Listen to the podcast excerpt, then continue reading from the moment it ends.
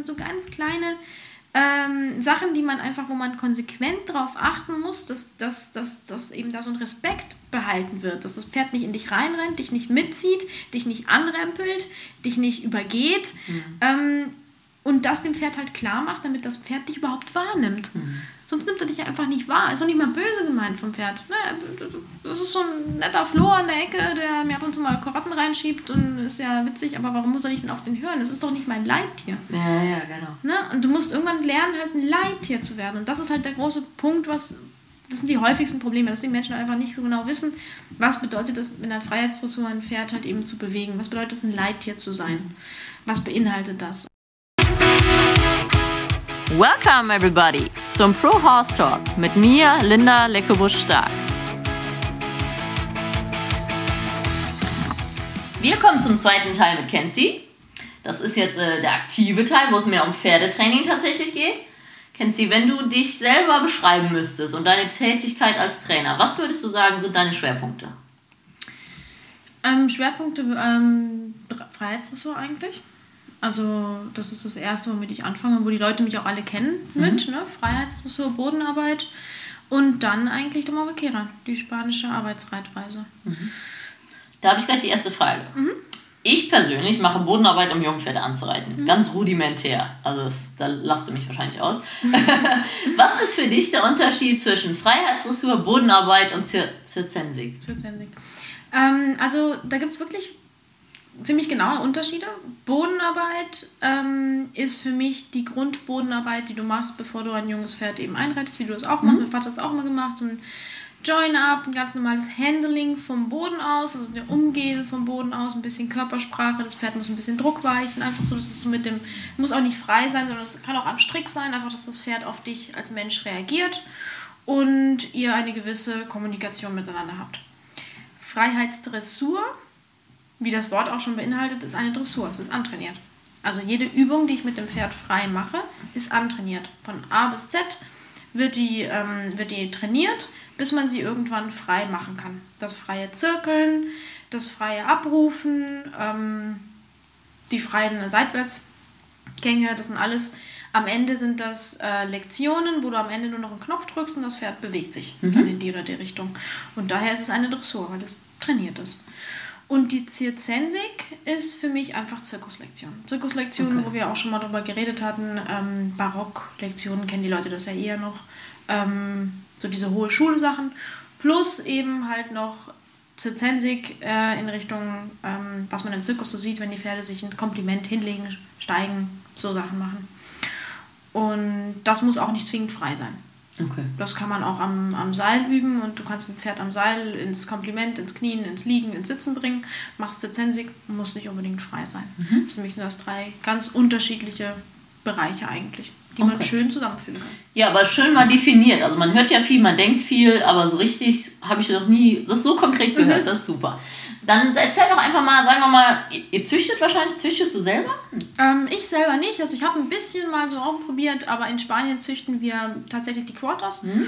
Und wir haben ab und zu mal so ein bisschen Quarter äh, Lusitano gemixt. Mhm. Aber jetzt nicht aktiv und nicht groß. Okay. Aber sagen wir mal, du dir jetzt deinen Traum Lusitano vor. Mhm. Wie, wie würde der, der Weg so gehen bis zur Ausbildung? Also wie würdest du es halten? Wie würdest du es antrainieren? Wie würdest du anfangen? Ähm, also erstmal würde ich ihm seine drei Jahre ähm, auf der, in der Kinderstube lassen mit, seiner, mit seinen Kumpels oder also am Anfang sind die ja noch mit der Mutter draußen und dann kommen sie in so eine Jungpferdeherde. Mhm. Und da lasse ich sie eigentlich auch, bis sie ja, zweieinhalb sind, drei, zweieinhalb, je nachdem. Wenn es Hengste sind, holen wir sie meistens schon mit zweieinhalb rein, weil nachher ist es dann schwieriger. Und dann fange ich an mit einer ganz normalen Bodenarbeit, also eigentlich nur mit dem Handling. Mit dem Handling vom Boden, dass ein Pferd druckweicht, dass du das Pferd führig machst, dass du das Pferd an dich gewöhnst. Bei unseren Pferden ist es schon so, dass man sie noch an, an Menschen gewöhnen muss. Mhm. Ähm, in Deutschland ist es halt oft so, dass die Pferde schon so mh, angefasst worden sind und so Menschen gewöhnt sind, dass man sie eher in ihre Schranken oder eher die Grenzen weisen muss. Mhm. Bei uns in Spanien Umgekehrt musst du erstmal ähm, Vertrauen gewinnen. Also bei uns ist das auch, die sind eher roh. Also unsere Jährlinge oder Zweijährlinge holen wir nicht mal eben und binden die eben an zum Beispiel. Okay, bei euch auch. Mhm. Ja. Aber das ist sehr untypisch, hast du recht. Das also bei euch, die lassen sich anfassen zum Wurm und für den Hufschmied grob, ne? Mhm. Aber sonst macht ihr nichts mit denen. Verstehe ich das richtig? Genau, ja. Okay. Also grob anfassen, ja. Mh, teilweise müssten wir aber auch welche mit dem Lasso fangen, um da mal ein bisschen ranzukommen. Ähm, weil die halt echt, äh, die ersten zwei Jahre sind die halt draußen und, und, und ähm, leben ihr Pferdeleben, was ich auch ganz schön finde. Mhm. Ne?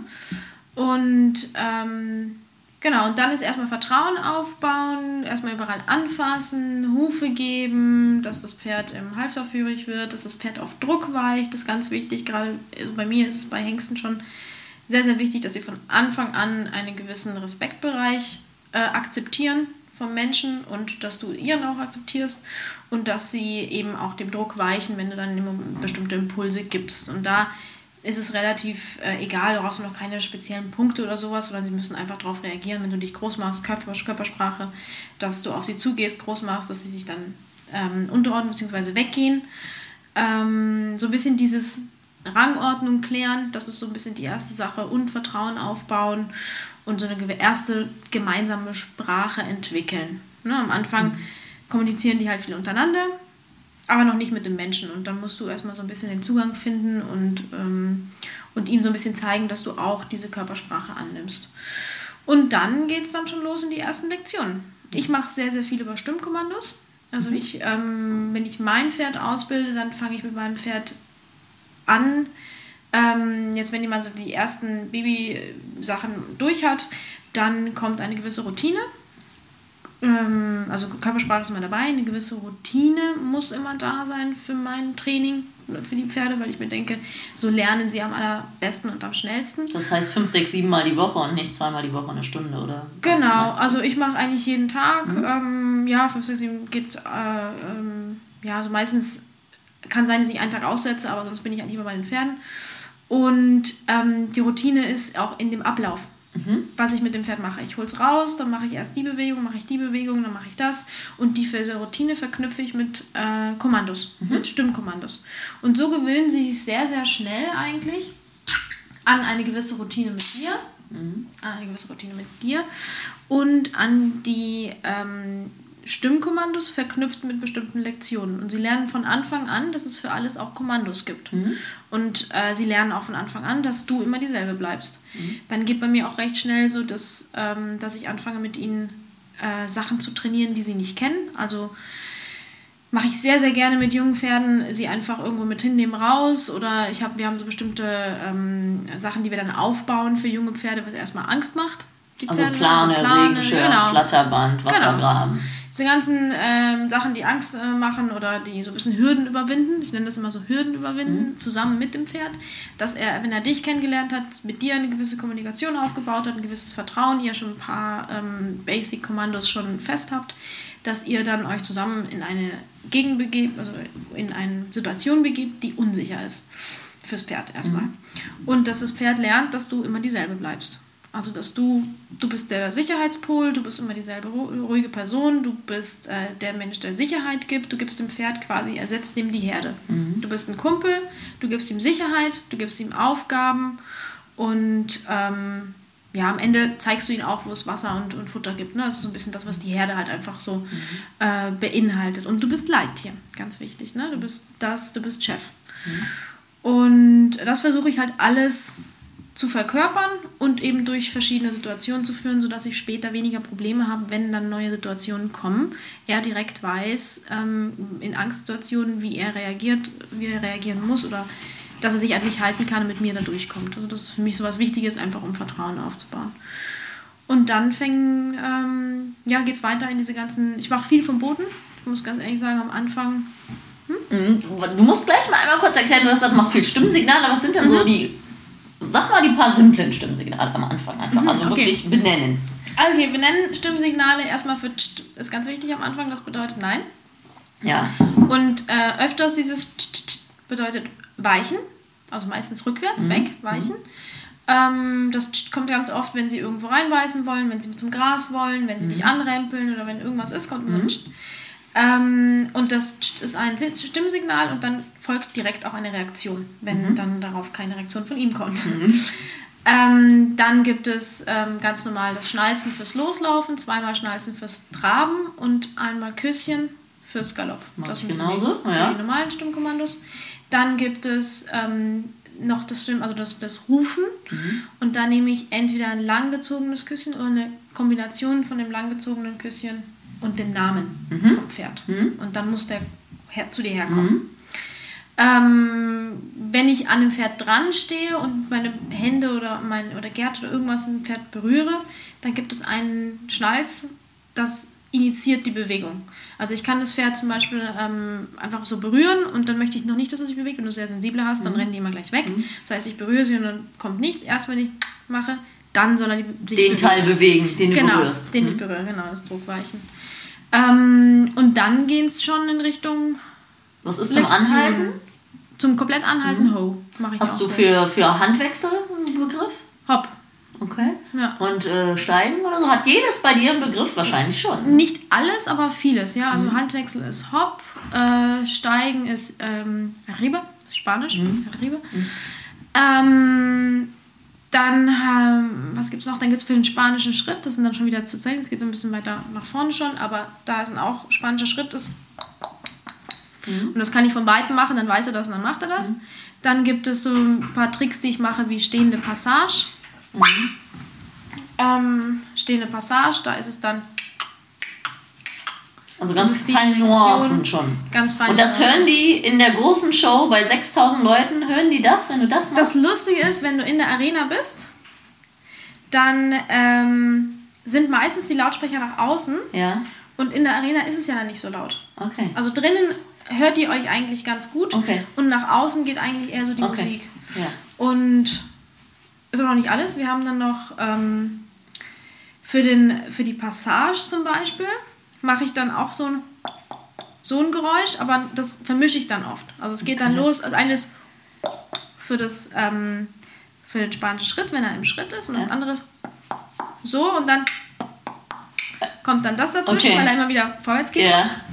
Dann weiß er, das ist die, ähm, die Passage. Aber dann sieht man, wie fein die Nuancen doch sind, ne? Ja. Tatsächlich. Ja, genau.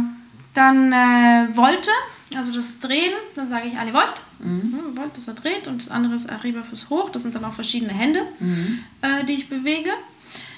Und Down fürs, äh, für alles, was, was runter geht. Und dann stoppe ich die, je nachdem, was ich möchte. Das heißt, du arbeitest wahrscheinlich am Anfang mit einem langen Seil oder Longe und Genau. mit Gärten, ne? Genau, Das Gärten. sind die Zusatztools. Genau. Ich habe Und immer. dann Körpersprache, oder? Ja, also Körper, also meine äh, Reihenfolge ist eigentlich äh, Stimme, Körpersprache, Hilfsmittel. Mhm. Also Hilfsmittel ist Gärte und Longe in dem Genau. Fall. Ja. Genau. Also ich höre immer die Stimme, dann kommt die Körpersprache, das heißt die Signale Ja. und äh, dann kommt das Hilfsmittel, die Longe, die Gerte. Aber die Pitsche berührt die Pferde oder zeigt die auch die Richtung? Ähm, kommt drauf an. Also am Anfang, wenn ich es zeige, Mhm. wenn ich den Pferden die Sachen beibringe, dann müssen die auch taktmäßig berühren. Mhm. Oft, ne? Wenn äh, das Pferd zum Beispiel die stehende Passage machen muss, dann muss ich ihn schon tak, tak, Mhm. tak, tak immer so berühren. Und irgendwann, wenn er sich dann drauf, äh, auf das Geräusch auf, Mhm.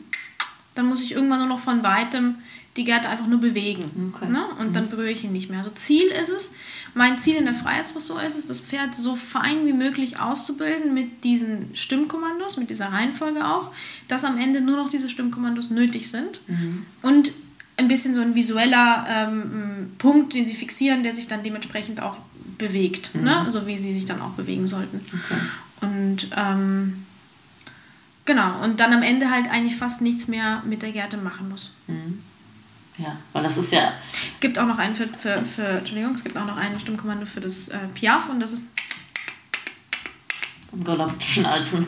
Galopptakt, okay. Ja, aber einfach mal interessant zu hören, ne? weil ich denke auch, das Stimmsignal ist ja das sanfteste Signal, was wir haben, auch beim Reiten. genau. Ne? Natürlich Gewichtshilfe ist auch sanft, aber Stimme, außer wenn dein Pferd nicht ins Ohr brüllst, ist das ja wirklich das Softeste. Ne? Ja. Da sollte man ja immer hinkommen. Cool. Ja, das heißt, äh, du hast die Basics gemacht und dann geht's mehr. Wann steigst du auf? Gehst du dann schon mehr in die, in die höhere Schule, was diese äh, Freiheitsdressur angeht und so, oder reitest du erst? Ähm, ich gehe erst vom Boden, mache ich recht viel. Also ich habe gemerkt, dass es besser ist für das Pferd und für mich auch viel angenehmer, wenn ich ein Pferd habe, was ausbalanciert ist, bemuskelt ist, ähm, schon die gewissen Grundgangarten gut kann und auch auf den Zirkeln. Ich mache ja sehr viel auf den Zirkeln. Und da ist dann oft auch, wo die Leute sagen, um Gottes Willen, so viel auf engen Zirkel, das geht nicht und wie kann man so viel oder weißt du, wo die Leute dann auch mal da mich versuchen festzunageln. Aber ich denke mir halt, Ähm, egal was ich mache, also die Art und Weise, die ich mit den Pferden arbeite, ist, finde ich, immer noch eine der, der schonendsten. Irgendwie belastest du immer das Pferd, wenn du dich auf das Pferd draufsetzt oder was mit dem Pferd machst. Aber wenn man das alles mit Verstand macht, eigentlich tust du sie trainieren wie ein Hochleistungssportler. Mhm. Und ich mache es halt am Anfang sehr viel vom Boden und die Zirkel sind tatsächlich etwas, was sehr, sehr gut die Pferde trainiert. Mhm. Und wenn ich die Pferde, ähm, zum Beispiel, ich mache ganz, ganz viele Übergänge, mhm. bis ein Pferd, wenn du ein junges Pferd hast, weißt ja selber, ein junges Pferd hast und du musst, musst im Zirkel laufen. Meistens am Anfang guckt es nach außen, zieht nach außen und rennt so ein bisschen und fällt so ein bisschen über die Schulter rein. Mhm. Das heißt, das musst du erstmal korrigieren. Du musst erstmal gucken, dass das Pferd wie eine Banane sich um dich herum biegt, gucken, dass er einen ruhigen äh, Gang bekommt, dass er nicht irgendwie rennt, dass er nicht reinfällt. Das heißt, am Anfang musst du ein bisschen mitlaufen, ihn biegen, mitlaufen, biegen, mitlaufen, bis du irgendwann stehen kannst. Und dann musst du das natürlich im Schritt und im Trab und dann irgendwann auch im Galopp. Und im Galopp muss er schön auf der Hinterhand sitzen, um anzugaloppieren und schön, und schön zu galoppieren, um einen Zirkel zu halten. Mhm. Und da versuche ich mich immer ranzutasten. Am Anfang natürlich ein großer Zirkel, bis das Pferd das gut kann. Und dann mache ich mir immer so Knötchen in den, ins Seil, also mhm. immer dieselbe Longe, mache ich mir dann so, mich so zwei, drei, äh, ja, meistens sind es vier Hände, mache dann ein neues Knoten rein und dann weiß ich, okay, jetzt habe ich ihn ein bisschen enger genommen. Mhm. Und jetzt machen wir es auf, der, auf dieser Distanz. Ja, ne? Und dann ja. mache ich mir immer diese Knoten ins Seil, damit ich weiß, kann ich die Distanz also diese, die, die Distanz von dem Zirkel, von dem Pferd zu mir, etwas verringern und es wird fürs Pferd tendenziell ein bisschen schwieriger. Und dann mhm. fange ich in diesem etwas kleineren Radius dann an, dasselbe wieder zu machen. Mhm. Mit dem Schritt, mit dem Trab und ganz viel Galoppübergänge. Pferde lernen, also für mich lernen die Pferde ähm, einen schönen, ruhigen Galopp, indem sie Übergänge machen. Mhm. Indem sie von dem Trab in den Galopp springen, ein paar, ein paar Galoppstritte, wieder in den Trab fallen. Mhm. Aber von welchem Zeitfenster sprechen wir jetzt, wenn wir sagen, du machst das mit einem Dreijährigen? Das kommt extrem darauf an, ähm, wie, wie schnell gelehrig dieses Pferd ist. Aber mhm. zum Beispiel Sasu habe ich so angefangen. Und Sasu hat ähm, zwei Monate gebraucht, bis ich ihn geritten habe, ungefähr. Wie alt war er? Und der war, der war schon vier. Ja, da sind die ja körperlich schon nochmal weiter, je nachdem. Genau, ne? ja. genau. Also vier, fünfjährige sind ja schon eine ganze Ecke weiter, wie zum Teil. Wie zum, zwei, ja, zwei, drei, ja. ja. Ähm, da braucht man länger. Wenn sie jünger sind und noch so schlaksig sind, brauchst du ziemlich lange. Und dann mache ich auch viel, auch noch so hohe Schuleübungen. Was ich zum Beispiel viel mache, ist dieses Bergziege. Da mhm. denkt man immer, Bergziege ist irgendwie so sinnlos. Aber Bergziege ist für mich der Ausgangspunkt von all meinen hohen Lektionen. Also Bergziege heißt Vor- und Hinterbeine zueinander führen, quasi beides unterm Schwerpunkt stehen. Genau, oder? stehend. Also wie so ein genau. Dreieck, wenn man sich die Beine anguckt. Genau, genau das. Und das Pferd so ein bisschen Kopf runter, Rücken aufwölben und Hinterbeine unter dem Bauch sozusagen. Ich touchiere immer die Hinterbeine an, dass die runtergehen mhm. und dann gehen sie so ein bisschen so in diese Buckelhaltung. Mhm. Sieht nicht sehr schön aus, aber aus dieser Haltung heraus, weil die dann so untertreten, kann ich immer schön dann anfangen, aus der Haltung heraus zum Beispiel sie dann anzugaloppieren, aus der Haltung heraus anzufangen, dann einen spanischen Schritt zu machen. Dann sind sie erstmal so und dann gehen sie so raus. Mhm. Aus der Haltung heraus rufe ich sie auf mich zu, dann springen sie mit Elan und haben richtig auch eine Sprungkraft, weil sie hinten schon so drin sitzen. Ähm, aus der Haltung heraus gehe ich in die Piaf, mhm. dann stehen sie eh schon drunter. Ähm, alles mache ich immer wieder aus dieser Haltung heraus und diese Haltung ist die Base-Haltung und die Ruhehaltung auch. Das heißt, ich ähm, entwickle auch in dem Training, wenn ich mit den Pferden das mache, also sagen wir mal, die Anfangsphase sind viele Zirkel, viele ähm, Zirkel dann verkleinern, bis die Balance steht, bis das Pferd bemuskelt ist, bis das Pferd auf ein bestimmtes Stimmkommando, auf einem recht engen Zirkel aus dem Stand aus angaloppieren kann und damit keine Mühe hat. Das ist so ein bisschen mein Ziel. Mhm. Ne? Weil dann weiß ich, ich kann mich draufsetzen, mache ein Stimmkommando, muss nichts machen und das Pferd galoppiert in einem Zirkel an. Mhm. Wie ein fertig ausgebildetes Pferd, obwohl es noch nicht kann noch nichts eigentlich. Weil es den Bewegungsablauf und die kennt. Hilfe schon kennt. Die genau, die Stimmhilfe kennt das, Bewegungsablauf kennt das und es hat auch die, die, das Training dafür, dass es in dem kleinen Zirkel halt schön galoppieren kann, ohne reinzufallen. Da und reden wir natürlich jetzt von guten Pferden. Ne? Also muss ja nichts vormachen. Normale Pferde, kaufst du ja einen Traber von der Rennbahn. Schwierig. Der braucht wahrscheinlich ein bis zwei Jahre, bis er das kann. Ne? Also wir ja, reden gerade vom Optimalfall. Ne? Ja. ja. Gut, wir reden davon, wenn ich mir Lusitano Ja, wenn du dir einen guten kaufst. Und das tust du ja nur, ja. Genau, genau. Ähm, ja, und dann, ähm, wenn ich dann vom Boden arbeite oder eher dann noch vom Boden, weil ich arbeite ja weiterhin vom Boden, auch wenn ich mich da mal draufsetze, dann habe ich immer vor jeder Lektion und zwischen jeder Lektion eigentlich immer wieder diese Bergziege, mhm. in der ich auch, da ich ja viel mit Gerte arbeite, ähm, wo ich die so ein bisschen desensibilisiere. Das heißt, wir machen ein paar Übungen, mache ein bisschen Piaf. Das Pferd bei der Piaf, äh, am Anfang, es muss auch nicht immer alles frei sein. Das heißt, sie sind ja auch an, an einem Seil dran. Dann sind sie ein bisschen äh, energetischer geladen, dann ziehen sie ein bisschen, dann werden sie ein bisschen nervös, dann trippeln sie auf der Stelle, dann fangen sie an, ein bisschen äh, äh, ja, hektisch zu werden. Und dann habe ich immer wieder zwischen der Piaf, ähm, zwischen den, den, den Neuanfängen, mache ich Ho und dann mache ich auch so ein, so ein äh, Quadre, das ist mein wieder das Wort dafür. ähm, und meine Gerte zeigt in Richtung Hinterbeine und dann stellen sie sich sofort in die Bergziege, nehmen den Kopf runter und fangen an zu schlafen und ich hau mit der Gerte hoch und runter. Also ich schwinge die so, dass sie auch so ein Geräusch macht. Also so richtiges großes Geräusch. Und das mache ich neben den Pferden recht großräumig mhm. und wirklich ausholend. Und dann wissen die aber, Gerte, Gerte schlägt von oben nach unten. Mhm. In dieser Position heißt schlafen. Ja.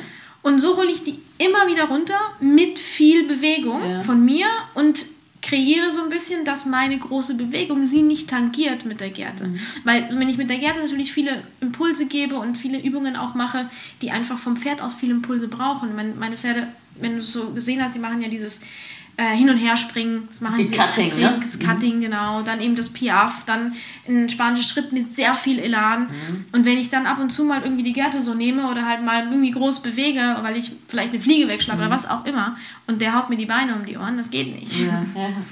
Das heißt, ich versuche immer zwischendrin ähm, sie zu desensibilisieren und, und, abzuschalten. Abzuhalten. Und das hilft ihnen auch immer wieder neu anzufangen. Mhm. Wenn du so in so Übungen drin bist, die einfach viel Energie brauchen, die viel Konzentration brauchen, die sehr konzentriert sind auch auf den Punkt, ähm, dann werden die manchmal so hibbelig und gerade Lusitanus, die, die, die werden extrem hibbelig mhm. dann und, und, und ähm, kommen dann so, äh, ja, sehen so vor lauter Wald die Bäume nicht mehr so ein bisschen so. Aber was ist denn, wenn die in der Bergziege stehen? Mhm. Die dürfen abschalten, dürfen entspannen und dann willst du, dass sie angaloppieren. Sagst du dann irgendwie ein Wort wie aufpassen, so nach dem Motto, mhm. gleich kommt was? Das kommt Weil du musst sie ja kurz dann zurückholen, ne? Genau, also sie sind in der Bergziege, ich mache eben dieses, äh, dieses Geräusch dann und dann bewege ich mich in die Position zum Angaloppieren. Also ich zeige ihnen dann die Richtung und mache und mach eigentlich dann das Geräusch für das Gibst die Hand? Machst du Ich hebe die Hand, genau, und habe einmal hier die Gerte, genau, und mache dann das Geräusch äh, dass sie angaloppieren sollen. Okay, aber deine Körpersprache zeigt schon, okay, gleich kommt ja, was. Ja, ja. Okay. Ja, die werden immer vorgewarnt. Mhm, ich genau. versuche alles immer recht langsam zu machen und sie immer vorzuwarnen. Mhm.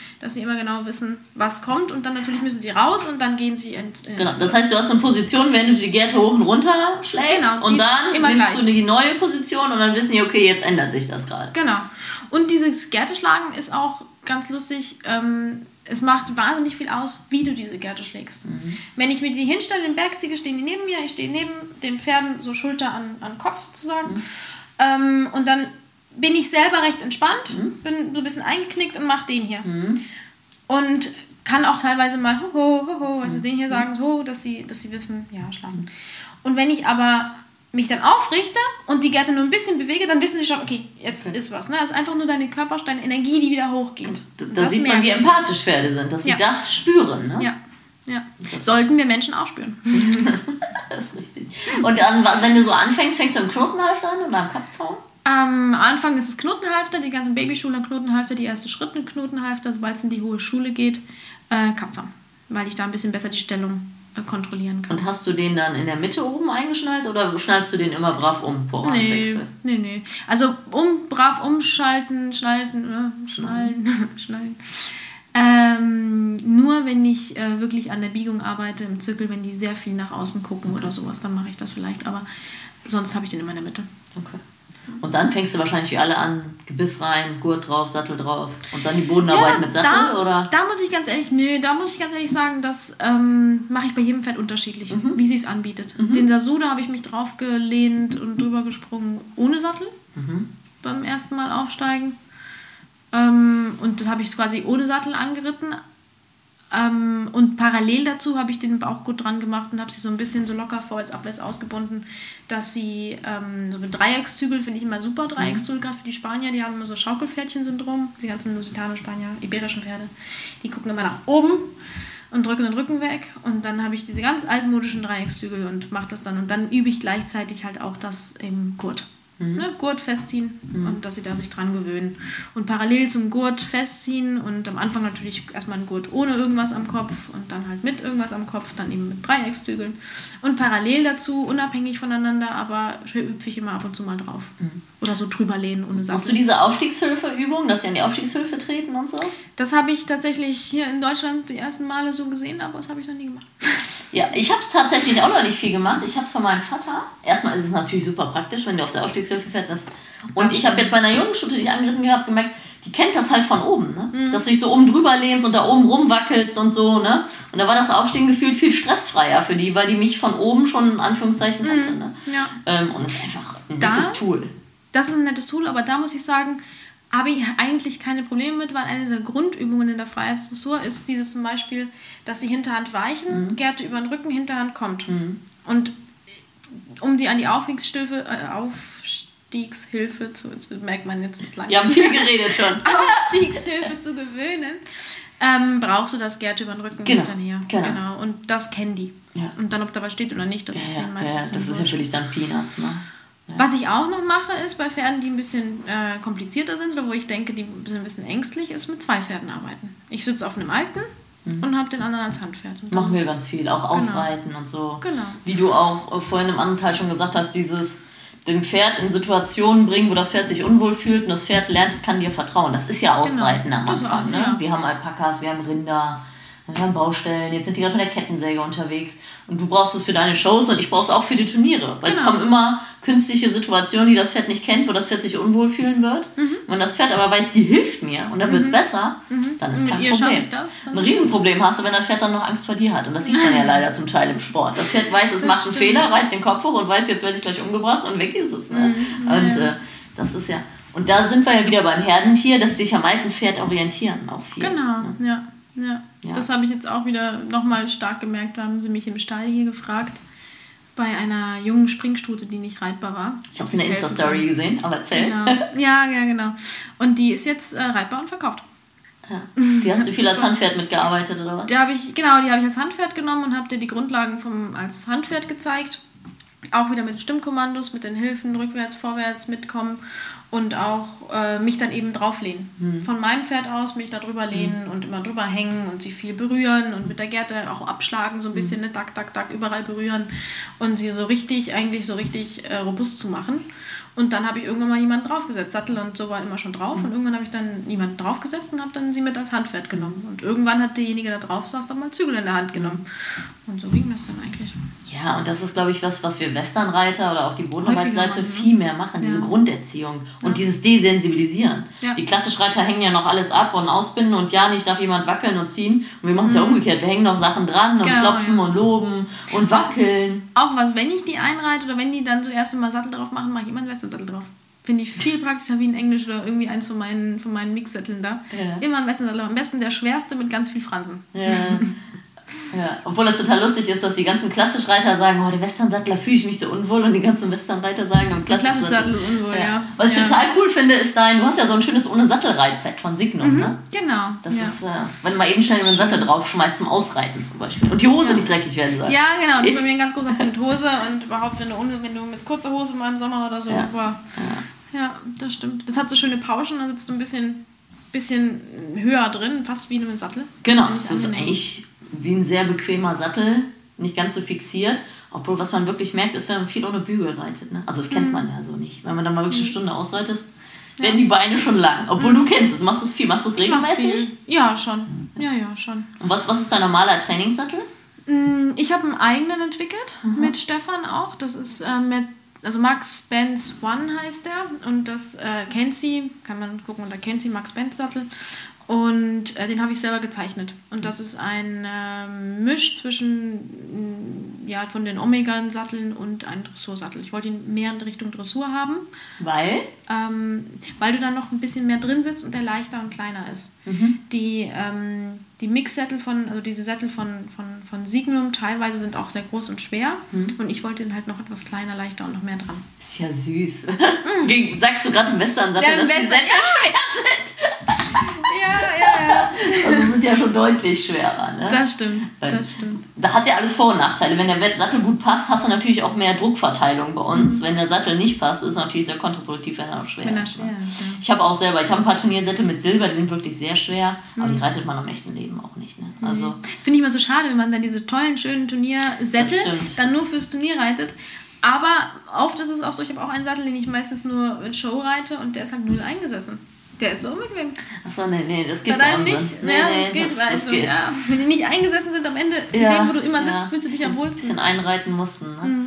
Ja, sehr cool. Ja, dann hatten wir vorhin das Thema noch kurz äh, Hengste.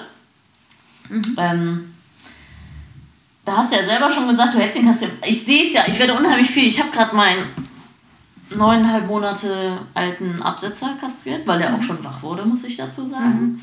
Und dann ging es, also gar nicht negativ, aber ich wurde viel gefragt. Warum hast du denn kastriert? Ist das zu früh? Ist das zu, zu spät? Ist es auf jeden Fall nicht. Ähm, und dann, lustigerweise, habe ich äh, in der Woche mit einer Kundin gesprochen, die mein Jungpferd zum Training bringen will, mhm. die dem zweieinhalbjährig hat Hengst gelassen. Mhm. Und dann wurde er von einem Tag auf den anderen wach und nachschwach. Mhm. Der war super brav, alles easy. Und die haben ihn kastriert, aber ja, jetzt reißt er sich los. Und hat der vorher alles nicht gemacht. Und das ist immer das, wo ich die Privatleute vorwarne. Mhm. Weil die meisten Hengste, bist ja gerade selber Einsteiger in einem Betrieb, ja. die nehmen ja schon gar keinen Hengst. Da geht's das los. Ja. Dann ist der Hengst nur isoliert, dann haben die Leute Angst vor dem Hengst, sobald er wird, wird an ihm rumgerissen und mhm. gezerrt.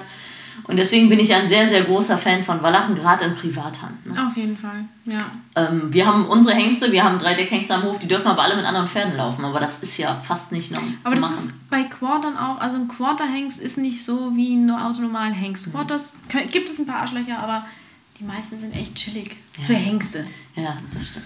Ja, wenn sie richtig gehalten werden. Ne? Ja. Ich sage generell sind Quarter natürlich, ich sage immer ein bisschen liebevoll, die sind wie Labradore. Ne? Ja, ist so. Mhm. Und so ein Spanier oder so ein Lusitano, wenn der wach ist, dann ist er schon so ein bisschen wie ein Windhund oder ein Border Collie. Ne? Mhm. Ja, die sind einfach, oder auch ein Barmsoden, die haben einfach viel mehr Go. Ne? Also da sind unsere ja. Westernpferde schon einfacher. Ne? Auf jeden Fall, ja. Deswegen. Gut, ich habe jetzt Glück auch mit, ähm, mit zum Beispiel, also Fideo ist ein sehr, sehr, sehr, sehr lieber Hengst. Mhm. Zum Beispiel, das ist der, mit dem ich das Handpferd gemacht habe. Das Handpferd war eine mhm. junge Stute. Mhm. Und da war ja Kopf an Kopf und mhm. Arsch an Arsch und die haben auch miteinander geknibbelt und er ist ja auch nicht alt, er ist ein sechsjähriger Hengst. Und das hätte ich jetzt zum Beispiel mit einem Attila niemals machen können. Mhm. Also da bin ich echt froh. Es gibt Hengste und Hengste. Ähm, ich mag sie halt wahnsinnig gerne für die Show, mhm. aber es ist schon, es ist schon einfach ein Challenge. Wenn du sie, wenn du unbedingt einen Hengst haben möchtest, ähm, musst du schon wissen, auf was du dich da vorbereitest. Und ich rate es auch keinem Autonomalverbraucher sozusagen jetzt an oder Freizeitreiter, sondern nimm dir einen Hengst, wird toll. Ähm, genauso wie ich bestimmte Lektionen auch nicht zeige. Zum Beispiel, es gibt mhm. ähm, ich mache ja viel das Steigen und die können auch lange steigen und können sich auch drehen und können auch laufen. Zeige ich nicht. Es gibt keinen Kurs von mir, wo ich irgendjemandem beibringe, wie man ein Pferd zum Steigen bringt, weil am Ende machen das dann die Leute, ich habe keine Kontrolle mehr darüber und sie zeigen das dann irgendwelchen Pferden, wo es vielleicht einfach noch nicht so stimmt, die noch nicht, das Respekt ist noch nicht da, die Konvention passt nicht und dann bin ich schuld, wenn da irgendeiner einen, einen Huf vor den Kopf kriegt. So, nein, nein, nein. Kann es gefährlich werden. Ne? Mhm. Mhm muss man, man hat so ein bisschen auch, das musste ich auch lernen, ähm, dass man halt einfach auch eine gewisse Verantwortung hat, wenn man so ein bisschen in der Öffentlichkeit ist. Vorbildfunktion. Und, ähm, Vorbild, genau, das habe ich ja schon zu Genüge durch Ostwind. Und Ostwind kam auch mal. Die Mütter kamen ab und zu äh, zu mir oder beziehungsweise auf den Messen kommen Mütter mit Kindern und Gips dran. Mhm. Und ich dann so, oh, was ist denn passiert? Und sie so, Mutter, dann ziemlich ernst, so, ja, sie wollte wie Ostwind frei über die Zäune springen. so, ja. Gut, hast du diesen Film, da kann ich jetzt wirklich nichts für. Aber ähm, deswegen versuche ich als, als Person, also ich als Kenzie, wenn ich was vermittel, auch alles, alles, äh, alles zu vermitteln und auch zu sagen, du Ostwind ist ein Spielfilm. Mhm. Es gibt auch Mörderfilme, deswegen muss nicht irgendjemand zum Mörder werden. Ja, ne? also, richtig. Ähm, und äh, versuche ich halt einfach da so realistisch wie möglich zu bleiben und den Leuten auch wirklich zu zeigen, es ist harte Arbeit. Mhm. Und ich gehe niemals ohne irgendeine Absicherung ähm, mit einem Pferd komplett frei auf ein Gelände, wo auch eine Hauptstraße oder sonst was ist, mhm. weil es kann immer was passieren. Ja, und ich bin Profi und also wenn, dann muss ich mir 300% sicher sein von meinem Pferd. Aber ähm, trotzdem, es bleiben Tiere. Ja, die handeln instinktiv, wenn der Fluchtinstinkt gewinnt. Ne? Zum Beispiel Wildschwein im Gelände haben wir immer inzwischendurch. Ne? Oder, ich meine, der Stadt jetzt übertrieben Autounfall, ne? knallt, dann zieht das Pferd los und das ist legitim. Ne? Ja, also, ja, klar. Das ist schön. Gut, wenn wir dann deine Jungen, deine Pferde anreitest, in welchem Gebiss reitest du die an? Ist ja auch mal ein Riesenthema. Äh, ja, stimmt, ist ein Thema. Ähm, eigentlich Wassertrense. Ich bin ein Fan von der Wassertrense. Ganz stinknormale Wassertrense. Mhm. Viele Leute sagen so, ja, äh, du machst ja nur frei, warum nimmst du überhaupt ein Gebiss? Und ähm, ich finde die Wassertrense super. Ich kann die damit gut gymnastizieren, ich kriege die locker im Genick, ich kann die gut, äh, ähm, ja, alles kneten und bewegen, was ich am Anfang, ich bin dauernd am Kneten. Mhm. Ich bin jemand, der ist dauernd mit dem Kopf da, hier links und rechts und dann reite ich in so einem Galopp und gucke in die andere Richtung. Die manchmal weißt du gar nicht, in welche Richtung die laufen, weil die in alle Richtungen den Kopf drehen und trotzdem woanders hinlaufen. Mhm. Aber das liebe ich. Ich möchte die immer flexibel haben und das kann ich am besten mit einer Wassertrense. Mhm. Und um dann wieder so Geradlinigkeit reinzubringen, wenn sie dann dann schön locker sind, beweglich sind, dann habe ich meistens ein Pelham. Also einfach ein portugiesisches Pelham. Das, das sieht so eine, wie aus? Ähm, ist quasi wie eine Kandare, nur ein bisschen kürzere Anzüge. Du kannst vier Zügel reinmachen und es mhm. hat eine Stange mit einer kleinen äh, Zungenfreiheit. Mhm. Okay. Das ist ein Pelham. Ja. Mit vier Zügeln reite ich meistens und dann eigentlich nur für Shows einhändig. Also mit zwei Zügeln und einhändig. Mhm. Das mache ich dann ab und zu mal so, aber im Training immer mit vier Zügeln und immer, weil ich die dann trotzdem weiterhin noch bewege. Bringt ja nichts, die dauernd stark zu reiten. Was ist denn ein ähm, Riesenthema auch, was bei uns ja ganz gängig ist, vorwärts-abwärts reiten? Was sagst du dazu? Ich meine, du hast gerade schon gesagt, du boulangierst die dann mal ausgebunden, dass die mal den mhm. Hals fallen lassen. Genau. Rücken hergeben. Genau. Das mache ich ähm, ganz altklassisch und vorwärts-abwärts reiten mache ich auch. Gerade mit, ich gucke immer so, was das Pferd braucht. Also ich habe zum Beispiel, Sasu braucht zum Beispiel gar nichts. Sasu ist so ein geradlinigeres Pferd, der ist immer so, den muss ich eher immer so gucken, dass ich ihn versammle und hebe. Den, mhm. den, am Anfang lasse ich ihn einfach locker und dann mhm. versammle ich und hebe ihn. Aber zum Beispiel so ein Fideo oder so ein Attila, der immer wie so ein Schaukelpferdchen den Kopf oben hat und den Rücken wegdrückt, mhm. den musst du, den habe ich, das habe ich wirklich monatelang trainiert, bis der mal seine Rübe nach unten nimmt ja. und den Rücken hochhebt und sich mal schön über mit einer gewissen raumgreifenden Schulterbewegung irgendwie sich vorwärts, vorwärts bewegt. Mhm. Ähm, und also ich finde das anatomisch einfach wichtig, weil allein wenn du, wenn du guckst, du setzt dich auf diesen Rücken drauf, dieser Rücken muss irgendwie ein bisschen rund sein, muskulös, muss irgendwie gestärkt sein. Es, oft wird, wird das so ähm, verpönt, einfach nur diese Bewegung, dass der Kopf da unten ist oder dass da irgendwie unten gehalten wird, aber es wird gar nicht geguckt, wie die komplette Linie vom Pferd ist. Ne? Bei jedem Pferd ist es auch ein bisschen anders. Der hat einen längeren Hals, der hat einen kürzeren Hals, manche rollen sich da ein bisschen ein, manche gehen mehr nach gerade, manche sind da unten einfach so locker. Und ähm, man muss aber einfach gucken, dass diese obere Linie einfach stimmt und ähm, schauen, dass eben der Rücken so ein bisschen hochkommt, dass die Pferde dich auch gut tragen können. Ich finde, das ist einfach wichtig und das ist eine Grundvoraussetzung. Und gerade wenn ich ohne Sattel und ohne Zaumzeug am Ende auf meinem Pferd drauf sitze, ähm, Punkt, ohne, ohne Sattel ist wichtig, weil ich mit meinen Gesäßknochen einfach auf einen gewissen Punkt dann auf dem Pferd drauf einhammere. Mhm. Und je nachdem, wie dick oder dünn ich bin oder wie schwer ich bin, kann es dem Pferd halt auch wehtun. Und je nachdem, mhm. was für einen Rücken der Pferd, das Pferd hat, hat er einen schönen, runden, gewölbten Rücken oder hat er einen weggedrückten Rücken, kann es ihm extrem wehtun. Mhm. Und dann irgendwann fangen die an zu lahmen, kriegen Rückenprobleme, kriegen irgendwelche Schmerzen, kriegen was auch immer was. Und kein Mensch weiß warum, weil sie werden ja alle frei geritten, aber frei, aber falsch. Kopf ja. nach oben, Rücken weg. Scheiße. Ja, es freut mich sehr, dass du das sagst, weil meine Theorie ist auch, oder Philosophie, jedes Pferd muss eigentlich erstmal vorwärts, abwärts und von hinten nach vorne über den Rücken schwingen. Ich sage ja. immer schwingen, weil die laufen ja nicht wie eine Katze. Alle sagen immer Rücken aufwölben, das wäre ja schön, wenn du vorne ziehst, ne, Rücken geht hoch. Ne? Aber wenn, die müssen ja, egal welche Anatomie, jeder Spanier kann den Hals fallen lassen und schwingen eigentlich nur so am Anfang. Mit Kopf hoch und schwingen wird schon schwierig im Rücken. Ne? Extrem. Genau. Und die können das halt ganz gut und das ist schlecht. Ne? Also die machen das ja extra noch nach oben so schön. Die genau. sind dafür, da muss man noch mehr runterarbeiten. Ja, und dann schieben die auch so die Schulterblätter zusammen. Mhm. Ne? Ich sage immer, die Reiter müssen mehr die Schulterblätter zusammenschieben.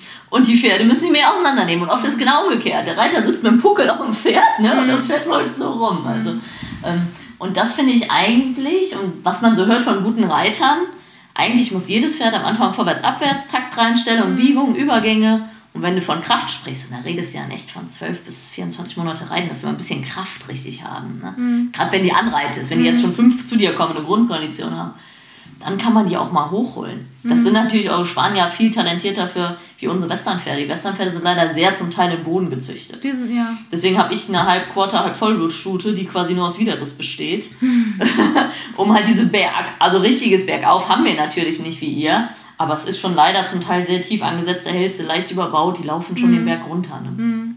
Ist natürlich auch wieder ungesund auf der anderen mhm, Seite. Auf, auf der anderen Seite, diese Pferde dann künstlich hochzuholen, macht sie auch nicht auch, gesünder. Nee. Ne? Die müssen ja. erstmal locker laufen. Ja. Und wenn die locker sind, kannst du die versammeln und daran arbeiten. Ne? Aber finde ich cool, das auch von dir zu hören. Also ich finde gerade für das Freireiten ist es eine Grundvoraussetzung. Ich kann mein Pferd nicht. Ich meine, die Leute wollen immer alles von ihren Pferden. Die wollen, dass sie dann, die wollen, dass sie Sitz machen, dass sie Platz machen, dass sie Pfötchen geben, dass sie alles sollen die tun. Und dann sollen sie noch ein bisschen Pirouette machen und dann sollen sie frei auch noch alle möglichen Sachen machen. Ähm, um diese ganzen Bewegungen überhaupt schön durchführen zu können, müssen die trainiert sein müssen die gesund und rund aufgebaut werden. Du kannst nicht einfach ein, ein, ein, gar nicht trainiertes Pferd oder wo die Muskeln komplett an der falschen Stelle hat, dann verlangen, dass es all diese Bewegungen macht, die wird er nicht schön machen können. Schafft er nicht, kriegt er nicht hin. Und dafür verlangen wir zu viel. Da müssen wir, wenn wir all das haben wollen, auch ein bisschen den Verstand einschalten für diese Anatomie von diesem Tier und da alles drauf aufbauen, dass das Pferd uns tragen kann, mhm. dass das Pferd frei uns tragen kann. Wenn wir frei auf dem Pferd sitzen, machen die immer ein bisschen den Kopf hoch.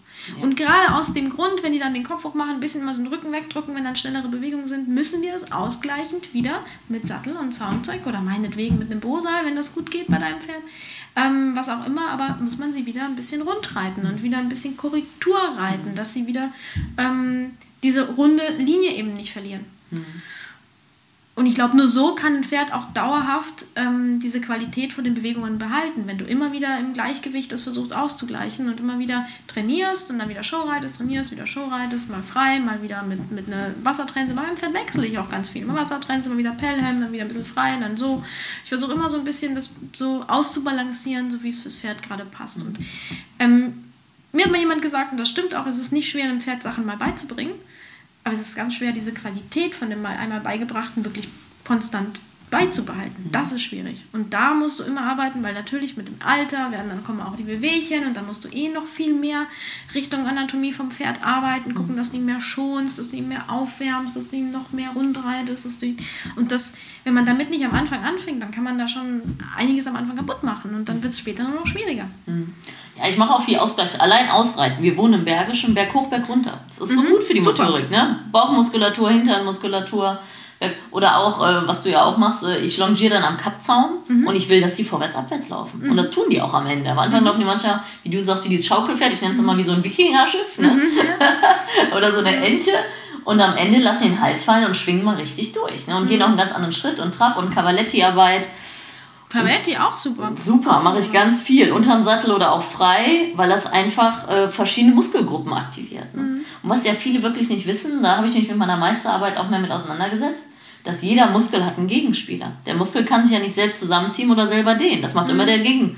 Und wir haben ja die Ober- und Unterlinie beim Pferd und die mhm. Oberlinie muss aufgehen und die Unterlinie muss sich zusammenziehen. Und der Reflex beim Pferd ist, wenn du dich drauf sitzt, geht die Rückenmuskulatur mhm. zu. Mhm. Opposition Reflex. Hast du ja mhm. vorhin gesagt, die Jungpferde müssen weichen. Das Erste, was das Jungpferd macht, ist, wenn gegen. du drückst, gegen zu drücken. Immer. Ja. Genau. Und so ist das beim Reiten auch. Und eigentlich, das finde ich so bewundernswert, müssen wir das Pferd ja komplett resetten. Mhm. Ne? Ziehst du am Schritt, zieht's gehen. Ja. Also das ist schon bewundernswert, dass wir die Pferde dass eigentlich einmal auf links drehen. Ne? Mhm. Ja, das überhaupt so hinkriegen. Oder das ihnen beibringen. Aber da hast du natürlich durch die Bodenarbeit, hast du recht, wenn die den Takt halten können ohne Reiter, Schritt, Trab, Galopp auf verschiedenen Linien mit Übergängen, dann mhm. haben die es viel leichter unterm Sattel. Mhm. Ne? Weil viele Pferde laufen an der Longe nicht ordentlich oder können den Galopp nicht halten, die Leute setzen nicht drauf und sie wundern sich, dass es nicht ja. funktioniert. Ne? Genau. Oder auch einfach, was ich zum Beispiel bei meinen Pferden gemerkt habe, äh, wenn ich die dann eingeritten habe, ich habe mich dann draufgesetzt und ich bin dann so ein bisschen auf, auf den Zirkel gegangen und habe dann gemacht und dann ist er angaloppiert, wie ein fertig ausgebildetes Pferd, war aber gerade erst angeritten.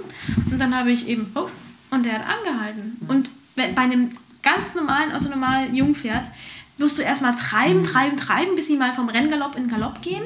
Und dann, wenn sie dann irgendwie anhalten musst, dann hängst du im Eisen, mhm. bis die dann irgendwann mal äh, wieder anhalten. Und das ist dem Pferd ja auch nicht mitgeholfen. Also besser einfach länger vom Boden gut aufbauen und da einfach darauf achten, dass die, die Stimmkommandos sitzen. Mhm. Dann hast du später viel, viel leichteren Job von oben. Und sie haben auch nicht so viel Stress, wenn der Reiter da hämmert und zieht und rupft und ja. drückt. Und die Bodenarbeit ist ja gut, weil die meisten, also gerade ängstlichere Menschen, sind ja souveräner vom Boden. Da fühlen die sich sicherer, als wenn sie drauf sitzen. Und wenn das vom Boden klappt, fühlen sie sich vielleicht auch sicherer, wenn sie drauf sitzen. Ne? Mhm. Aber das ist vielleicht, wenn ich Angst auf dem Pferd habe und vom Boden klappt auch noch nichts, dann habe ich halt dann echt noch ein grundlegendes Problem. Genau, dann musst du eigentlich nur mal von vorne anfangen. Ja. Stimmt. dann äh, generell so, wie belohnst du deine Pferde im Training? Auch unterschiedlich. Also ich bin prinzipiell kein Gegner für Leckerlis. Also ich bin nicht so, um Gottes Willen niemals ein Leckerli mhm. geben, aber ich habe meine Regeln. Mhm. Ähm, für die Grundausbildung, also für das normale Handling, sagen wir Bodenarbeit, gibt es keine Leckerlis. Mhm. Für Zirkuslektionen, wo bestimmte Bewegungen in diesem bestimmten Moment belohnt werden müssen, mhm. gibt es schon mal Leckerlis. Mhm. Zum Beispiel alles, was ins Richtung Kompliment, Knien und Hinlegen und Sitzen hingeht. Dann gebe ich gerne Leckerli, weil da möchte ich genau diesen Moment und diese Position gerade belohnen. Und es kann mir nicht gefährlich werden, wenn ein Pferd sich aus ausweicht und dann mal hinlegt. Mein mhm. Gott. Ähm, alles, was Richtung Berg hoch geht, gebe ich auch keine Leckerlis. Mhm. Ähm, es sei denn, das Pferd ist von Grund auf ein sehr ähm, träges Pferd. Mhm. Das heißt, ich muss es wirklich überreden, damit es mal einen spanischen Schritt macht oder mal irgendwie springt oder mal hin und her springt. Dann, ähm, dann kann ich dafür auch mal ein Motivationsleckerli geben. Mhm. Ähm, aber sonst eigentlich keine Leckerlis nur für die Zirkuslektion und wenn ich denen das Leckerli gebe, gibt es auch immer so eine kleine Regelung ich nehme das Leckerli raus, ich halte es ihnen hin und sie dürfen mich nicht berühren. Mhm. Sie dürfen mit der Nase nicht meine Hand berühren. Sie dürfen da nicht reinschnappen, sie dürfen nicht schnuppern, nichts. Sie kriegen dann meistens mit meiner Hand, dann, wenn die, wenn die Schnauze kommt und an, an, an meine Hand geht, gibt es einen Gegenschlag mit meiner mhm. Hand, die geht dann so ein bisschen auf den mhm. Zahn. Das ähm, tut dann einmal weh kurz. Und dann hält er sich zurück. Und wenn ich merke, dass das Pferd dann so guckt und so wartet und so ein bisschen so mit den Augen, ne, sie drehen dann so ein bisschen mhm. den Kopf und warten auf das Leckerli, dann sage ich okay mhm. und dann kriegen sie das Leckerli. Okay. Da gibt es auch ein Stimmkommando für. Ja. Hand auf und okay, dann darf er. Also du gibst es ihm, sie dürfen es nicht fordern, in Anführungszeichen. Genau. Mhm. Ich gebe es ihnen, sie müssen warten, bis ich okay sage. Ich kenne das aus dem Hundetraining, dass du denen das Leckerli hinhältst. Ich habe es aus dem Hundetraining. Ah, und die dürfen, die kriegen es aber erst, wenn sie sich dich angucken und nicht mehr auf die Hand glotzen. Mhm, ja, das gut. fand ich auch ganz cool. Ja. Aber das siehst du ja. aber viel. Die Leute nehmen das Leckerli und der Hund guckt nur auf die Hand. Ne? Mhm, genau. Und das habe ich ja mal bei mir. Ich habe die Hand zur Seite gehalten und erst wenn er mich angeguckt hat, hat mhm. er das mhm. Leckerli bekommen. Mhm. Was natürlich echt Psycho ist, aber im positiven mhm. Sinne. Aber das ist ja sehr ähnlich. Ne? Ja.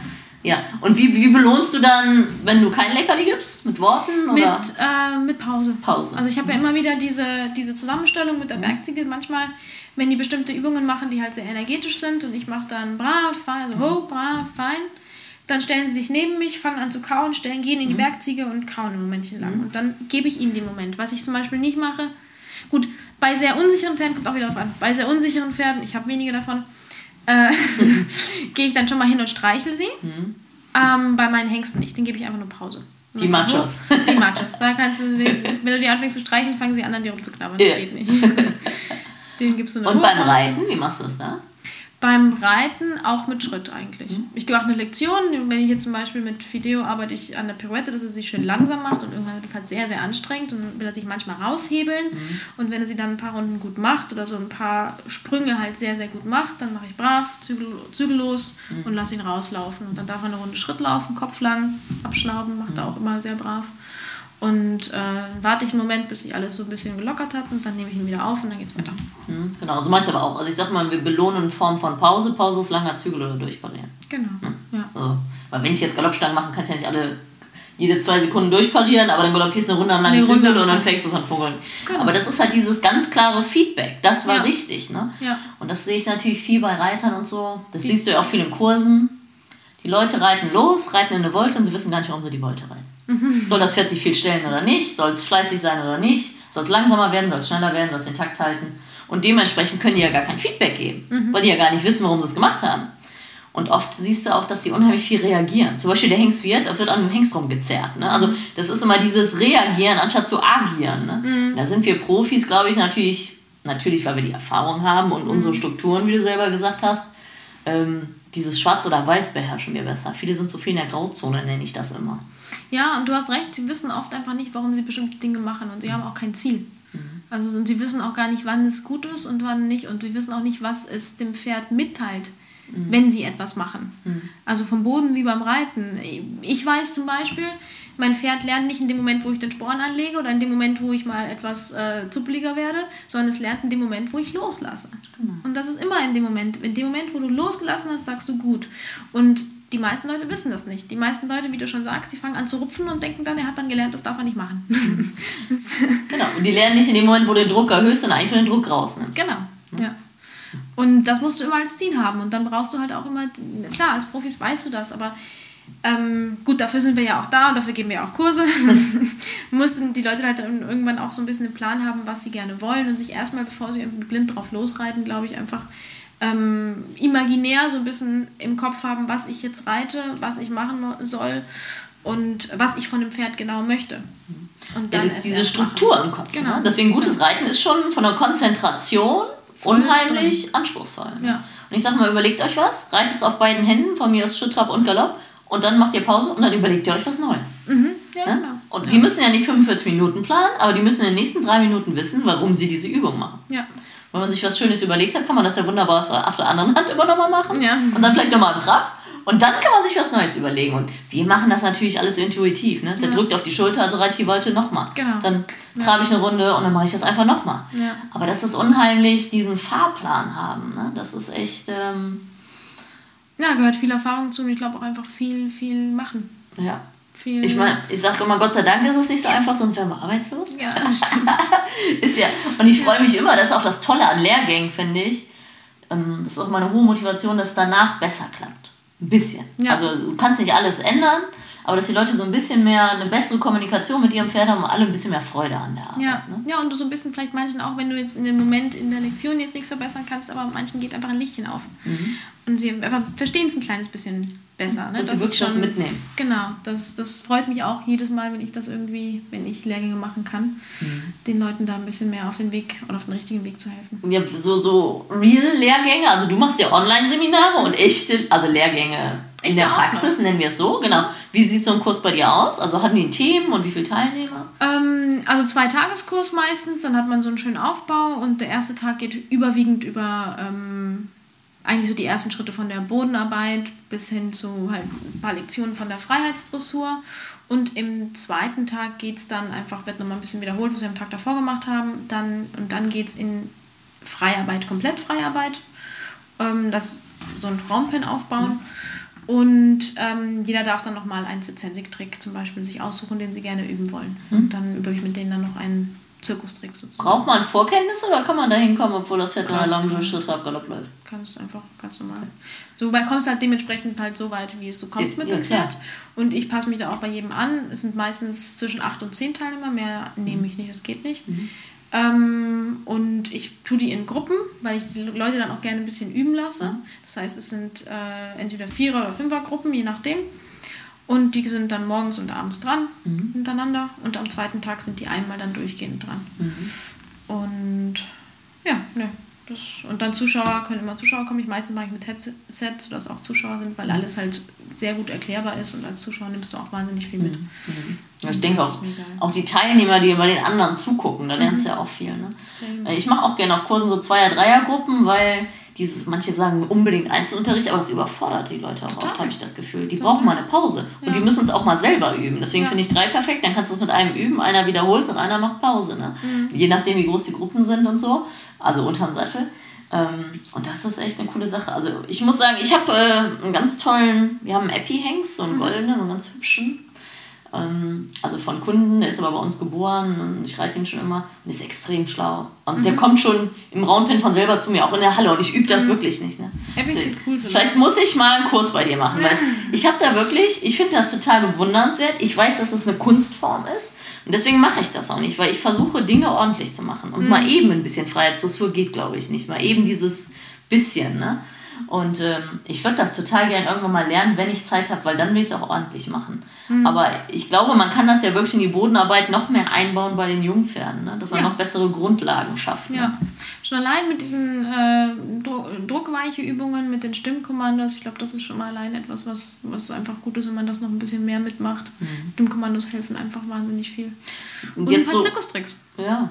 Was, was sagst du so, was sind so extrem, also von deinem Erfahrungswert, können ja nicht in Schubladen denken, aber was, was sind extrem veranlagte Pferde so für sowas und was vielleicht eher ein bisschen nicht oder mehr in die andere Kategorie? Kann man das so sagen? Ja, kann man schon. Was sind die also, Grundvoraussetzungen? Gut, ähm, so Lusitanus, Andalusia, so iberische Pferde sind schon gut, weil die spielerisch sind und sehr fixiert sind auf einen. Mhm. Lusitanus musst du halt aufpassen, bei Hengsten, die sind oft aggressiv. Mhm. Also das ist einfach so. Da sind Spanier noch besser. Mhm. Die sind spielerisch, aber nicht aggressiv. Äh, Friesen sind super, sind sehr anhänglich. Und ähm, ich mag persönlich das nicht so gerne, weil die einfach so riesig sind. Äh, ich mag gerne kleine, handliche Pferde. Araber sind sehr gut. Ähm, ja, das sind so die, die eigentlich so am, am coolsten sind dafür. Araber Man braucht fleißige Pferde schon, ne? So ein bisschen, oder?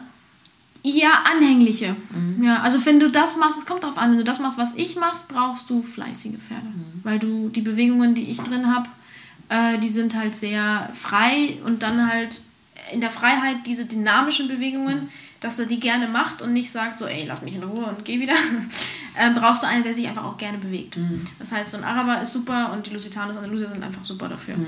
Ähm, bei vielen Sachen, die ich mache, werden Friesen tut sich schon schwer tun. Also mit dem Hin- und Herspringen mhm. zum Beispiel wäre schon etwas schwieriger.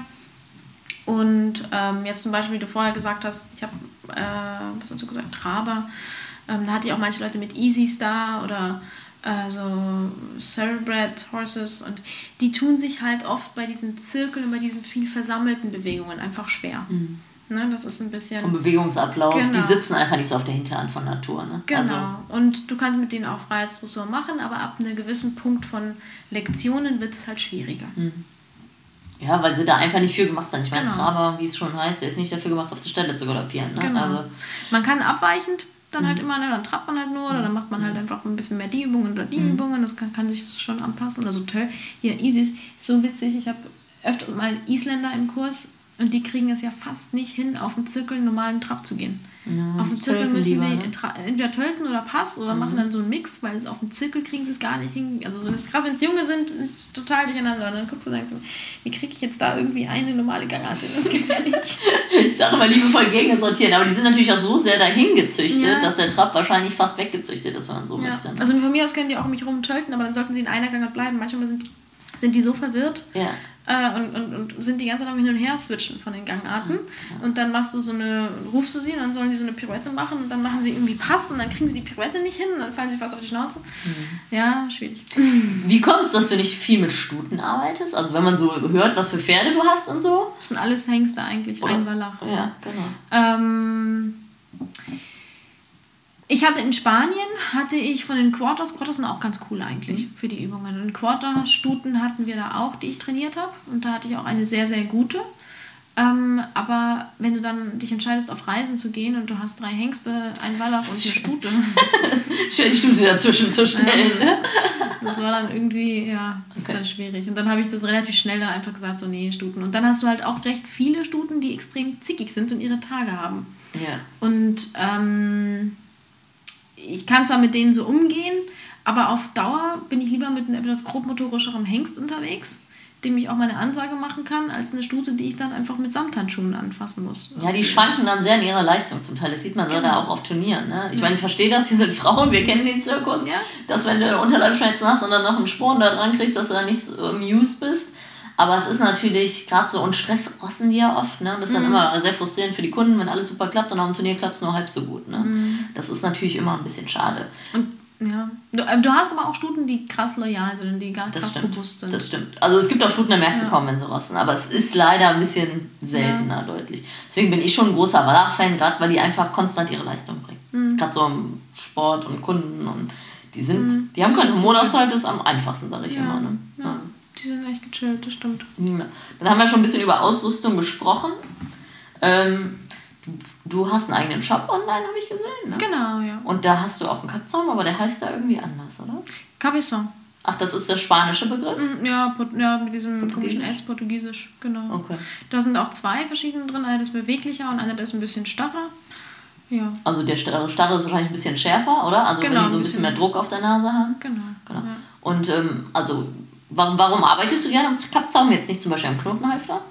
Ähm, Kappzaum gerne, weil es von oben ist, die Einwirkung ist von oben auf der Nase und ich kann so die Stellung einfach ein bisschen besser kontrollieren. Ich habe mehr Kontrolle über meinen Hengsten, zum Beispiel über jeden einzelnen kleinen Schritt. Mhm. Das Knotenhalfter schlabbert und wabbelt und das ist unten angehängt. Wenn ich jetzt zum Beispiel auf dem Zirkel bin ähm, und Pferde sich jetzt nicht so gerne biegen wollen, dann verwerfen die sich halt oft mhm. und gucken halt weiterhin nach außen. Das kann ich mit dem Kappzaun beheben.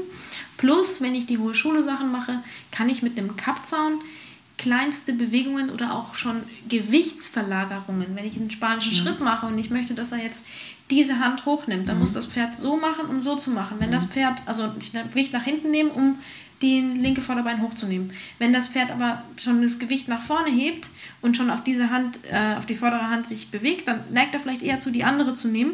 Und dann kann ich mit dem Kappzaum relativ simpel mit kleinen Bewegungen mein Pferd nach hinten drücken, ein bisschen schütteln, ein bisschen weg, den Kopf dahin, den Kopf dahin. Das heißt, ich habe eine ganz genaue Einwirkung auf den Kopf, mhm. auf die Nase und dementsprechend dann auch mit dem Gewicht auf den Körper. Mhm. Und dann kommt das bessere Bein raus, was ich dann in dem Moment auch brauche. Das heißt, ich habe eine viel, viel genauere Einwirkung. Genau. Knotenhalfter kenne ich ja auch, machen wir auch bei den ganz Jungen, aber das rutscht dann, ne? Und dann ist der Kopf schief. Deswegen Longieren mache ich eigentlich fast auch nur noch im Kappzaum, weil die Pferde auch wirklich mal durchs Genick holen kannst und mhm. mal nachgibst. Du kannst sie richtig arbeiten da am Punkt. Genau. Ne? Ja. Also, und gerade dieses Verstellen nach außen, was ja kannst ja einen Knotenhalfter aus, du hakst es jetzt an der Seite ein oder so. Ja, und dann rutscht alles. Also ja. Kappzaum sitzt schön fest, ne? Das ist eine super Sache. Bin ich auch ein großer Fan von. Ja. Ähm, Gerade zum Longieren. Genau. Ja, sehr cool. Dann haben wir natürlich das Riesenthema bei dir, Online-Seminare. Wir haben das schon in der ersten Folge angeschnitten. Ähm, das heißt, du hast, wie viele Filme hast du gedreht? Kannst du das so grob überschlagen? Also, ähm, so viele sind es gar nicht. Also Ostwinde waren es jetzt äh, drei. Nee, nee, ich meine jetzt Clips für deine, für so, deine Lehrgänge. So, Clips für meine, oh Gott. Viele, ne? Das sind echt viele. Also es ist ähm, über 20 Stunden Videomaterial in dem ersten Online-Intensivseminar auf jeden okay. Fall. Und dann hast du verschiedene Seminare, wie du das nennst, mhm. und die haben verschiedene Themen oder wie sieht das aus? Ähm, also wir haben ein großes Seminar, das ist das ähm, Online-Intensivseminar. Das ist, da geht es von der Freiheitsdressur ab. Da habe ich angefangen zu drehen als Fideo, der jetzt die Show mhm. macht zu mir kam und quasi ein Wildfang war. Den mhm. konntest du in der Box nicht anfassen. Mhm. Und da habe ich angefangen zu drehen, wie ich mit so einem Pferd anfange. Also mhm. eigentlich quasi die Frage, die du mir gestellt hast ja. mit einem jungen Pferd. Ähm, da habe ich angefangen zu drehen, was ich mit einem ganz jungen Pferd, die ersten Annäherungsübungen, die ersten Vertrauensübungen, alles von der Pike an, ähm, bis hin eigentlich zu den ganzen professionellen äh, Endübungen oder Endlektionen in mhm. der Freiheitsdressur, mhm. die ich dann auch mache. Mhm. Plus, da ist noch vor, vorher noch ein äh, theoretischer Teil und da geht es um äh, die Personalität, also ähm, um was bist du für ein Mensch mhm. und was ist dein Pferd für ein, für ein, für ein ja, für ein Tier? Was hat das für eine äh, für ein Wesen? Ist es ja. ein extrovertiertes, introvertiertes? Ist es äh, dominant? Ist es eher devot? Ist es ängstlich? Ist es äh, eher so stur, faul? Mhm. Und äh, eben dann auch, was bist du für einer? Und über die Körpersprache. Mhm. Was wirkt deine Körpersprache aus? Was will dir dein Pferd mit seiner Körpersprache zeigen? Und wie kannst du deine Körpersprache besser anwenden und deinem Pferd besser mitzuteilen, was du von ihm willst? Mhm. Das ist ein ziemlich großer Teil am mhm. Anfang. Dann gibt es auch noch so ein bisschen Theorie, einfach so über bestimmte Themen, wie zum Beispiel ähm, Emotionen. Mhm. Emotionen im täglichen Training, das ist etwas, wo die meisten Leute krass viel mit zu kämpfen haben. Mhm. Wenn die ihr eigenes Pferd haben, was sie dann im Stall haben, wo sie dann sich irgendwie vorgenommen haben, sie wollen jetzt das und das lernen und das funktioniert einfach nicht, dann werden die traurig, dann werden sie emotional, dann werden sie frustriert und dann funktioniert sowieso nichts mehr. Mhm. Und dann kommen die so eine Schleife rein, oft auch noch, wenn es dann auch Frauen sind, die dann noch sensibel sind, dann, dann haben die ganz, dann kommen die in eine ganz, ganz äh, schreckliche Schleife, wo sie auch gar nicht mehr rauskommen. Und das sind eigentlich nur die eigenen Emotionen, mhm. was die Pferde ja eigentlich so gar nicht nachvollziehen können. Also das ist für sie dann einfach nur ähm, negativ mhm. und dann funktioniert auch nichts mehr. Und da ist es halt, ist ein großer Teil eben auch innere Bilder, Emotionen weglassen, Emotionen zu Hause lassen und einfach logisch und pragmatisch agieren mhm. auf die bestimmten Situationen, einfach reagieren, agieren und, ähm, und wahrnehmen, aber Emotionen zu Hause lassen. Mhm. Ähm, Finde ich noch ein ganz wichtiger Teil, der ist ganz am Anfang einfach noch ziemlich breit erklärt. Ja, da könntest du ja schon allein ein Seminar drüber geben. Ja. ganz ehrlich, also. Ja, wenn du das ausbaust, auf jeden Fall. Aber da sind ja. wir ja wieder bei den Grundlagen, ne? Mhm. Da hast du erstmal die Grundlagen geschaffen, um dann das dann, nachvollziehen zu können, was du da erzählst und machst, ne? Genau, ja. Und dann eben aufgebaut bis, bis eigentlich zu fast allen schwierigen Lektionen. Und aus diesem großen Seminar, wo eben alles drin ist, wo auch die persönliche Betreuung drin ist, also da ist dann ja ähm, da gibt es so einen Leitfaden, der da durchgeht. Da gibt es auch verschiedene Module, die werden dann freigeschalten. Ich will, dass die Leute sich vorher diese Videos äh, anschauen, mhm. die Basics, bevor sie lernen, wie sie mit einem Pferd irgendwelche Tricks machen oder hin und her springen oder galoppieren, was auch immer. Das heißt, ich am Anfang gibt es, das erste Modul wird, ähm, sind glaube ich, äh, glaube ein Monat weiß die ganzen genauen Daten von den Zeiten immer nicht so genau. Aber du hast immer einen wird freigeschaltet, dann wird nach einem Monat das nächste freigeschaltet, nach dem nächsten Monat das nächste freigeschaltet. Also aufeinander aufbauen. Aufeinander aufbauen, damit ich die Leute ein bisschen dazu zwinge, dass sie sich wirklich alles angucken, weil mhm. es wichtig für sie ist. Mhm. Die meisten wollen dann immer, fangen irgendwo bei Z an. Und ja, dann ja. haben sie wieder ein Problem und dann ja. fragen sie mich, warum funktioniert es nicht. Ja. Ähm, Und dann habe ich aus diesem großen, ah ja genau, nochmal, dann haben wir diese zusammengefasste, ähm, diese Facebook-Gruppe, diese geschlossene Facebook-Gruppe, wo alle drin sind, die den Kurs gekauft haben, wo sie dann auch immer interagieren können, Videos hochladen können, die wir bearbeiten, die wir kommentieren, die wir dann, äh, wo wir dann auch Fragen beantworten. Und dann gibt es zwei bis dreimal im Monat einen Live-Call, also einmal ein Live-Call in der Gruppe, wo alle Leute mir zwei Stunden lang Fragen stellen können. Das heißt, ihr trefft euch online und alle in der Gruppe können zuhören und dir Fragen stellen. Via Vimeo. Es gibt eine Moderatorin, das okay. ist die Vera mhm. und ich. Mhm. Und die Leute tippen alle ihre Fragen mhm. und Vera liest sie mir vor und ich antworte auf all die Fragen. Okay. Mhm. Die meisten Leute, viele wiederholen, also die kenne mhm. ich ja schon, weil die schon länger drin sind oder die machen ja ein Jahr mit. Das mhm. geht ein Jahr lang. Und dann gibt es noch die persönliche Fragen und Antworten. Das heißt, es werden ein paar Leute halt, die sich anmelden, dafür verlost, ausgewählt. Und dann gibt es sechs Leute, die einmal im Monat mit mir persönlich, also face-to-face, -face, über Internet, aber face-to-face -face Fragen stellen können, die ich dann auch beantworte. Das wird alles veröffentlicht in der internen Facebook-Gruppe. Mhm. Und dann gibt es noch ein extra Fragen und Antworten. Wenn viele Fragen sich aufstauen, dann nehme ich dazu nochmal ein Video auf. Das heißt, ihr betreut die Leute, die dann die, die das alles, den Leitfaden gelesen haben, die Vorübung, die Übung sich angeguckt, zu Hause mit ihrem Pferd üben. Genau. Und dann können sie Videos einschicken und können Fragen stellen. Genau. Und dann kommt das nächste Video. Also dann Step by Step. Und das geht ein Jahr lang. Ein Jahr lang ähm, haben die Leute das äh, ganze Programm frei. Die sind mit dem Ganzen durch eigentlich auch schon früher. Also wir schalten das früher frei. Mhm. Aber ähm, ein Jahr lang haben sie Zeit. Das sind sie in der Gruppe und ist alles für sie verfügbar? Genau, ja. Und okay. dann können sie eine Erweiterung buchen oder sie können das ganze Ding nochmal buchen oder mhm. wie auch immer sie das gerne machen wollen. Okay. Und gibt es auch so ein Grundlagenseminar nur? Ähm, genau. Es gibt von diesem großen abgewichen ähm, gibt es dann noch einen Anfängerkurs. Mhm. Da ist dann so ein bisschen die, die ersten Inhalte davon sind drin. Der ist aber ich sage dazu einen Kurs, weil der hat nicht diese persön persönliche Betreuung. Mhm. Der ist vom Preis natürlich auch viel geringer mhm. und äh, da sind wirklich die Basics drin und die Anfänge für Anfänger in der Freiheitsdressur und ähm, das ist einfach nur ein reiner Videokurs. Mhm. Dann gibt es den reinen Videokurs, wo es nur um die Zensik gibt, mhm. geht. Einfach nur Tricks lernen, da ist auch ein reiner Videokurs. Und dann gibt es noch einen reiner Videokurs nur für Jungpferde, wenn du mit deinem Jungpferd anfängst. Ja. Ist das nicht ein bisschen ähnlich für Anfänger und Jungpferde? Oder ist das äh, ja, aber die Anfänger machen noch mehr in Richtung Freiheitsdressur mhm. und die Jungpferde haben die ganzen Anfänge drin bei einem Pferd, was halt noch nichts kennt. Oh, okay. Die meisten Anfänger in der Freiheitsdressur haben jetzt zum Beispiel nicht dieses Annähern, Angewöhnung, ja. erste, erste mhm. Schritte drin. So okay, weiter. okay, ich verstehe. Und äh, dann haben wir jetzt durch Corona halt natürlich, ja, mittlerweile schon ein Jahr Zeit und haben das komplette Ding nochmal auf Englisch aufgenommen, komplett neu gedreht auf Englisch alles. Das war auch ein Challenge für mich. In Spanien oder überhaupt das mal? Äh, nee, in Deutschland, also in München. Mhm. Äh, fand ich ein bisschen schade. Ich wäre natürlich gerne wieder in Spanien, weil das irgendwie kennt sie, verbindet man mit Spanien. Mhm. Ähm, aber wir haben es in München gedreht, haben das komplette Ding nochmal auf Englisch gedreht. Der kommt, der ist jetzt schon rausgekommen, sorry. Und dann haben wir aus dem heraus dann da auch nochmal einen Zizensik rausgeschnitten und einen mhm. englischen kleinen Sixtensik-Kurs rausgemacht. Und wir haben noch einen kompletten neuen fortgeschrittenen Kurs gedreht, wo es ums freie Reiten geht. Hm. Und ein bisschen Gerotscherreiterei. Ah, cool. Also kann man. Ist für jeden was dabei. Ist für jeden was dabei. Ich habe gerade überlegt, welcher jetzt der richtige für mich wäre. Weil Jungpferd interessiert mich natürlich immer. Aber ja, aber da sind wahrscheinlich auch viele Sachen drin, die du kennst. Vielleicht eher ja. ähm, der Freiheitsdressurkurs. Ja, man kann es ja Der Kleine. Nee, nee, ja, nee. Der Kleine. Genau. Der Kleine, ja. Ja, ja. Oder der Kleine. Die, Kle die Kleinen sind halt einfach ähm, ja, kompakter. Mhm. Ne? Und dann auch günstiger. Und das ganze Jahr zum Beispiel, wenn du jetzt den Großen nimmst, du musst ja nicht aktiv mitmachen. Mhm. Du hast halt einfach das ganze Material zur Verfügung und da hast du theoretisch vom Annäherung bis hin zu Sitzplatz, Piaf und mhm. hin und her springen.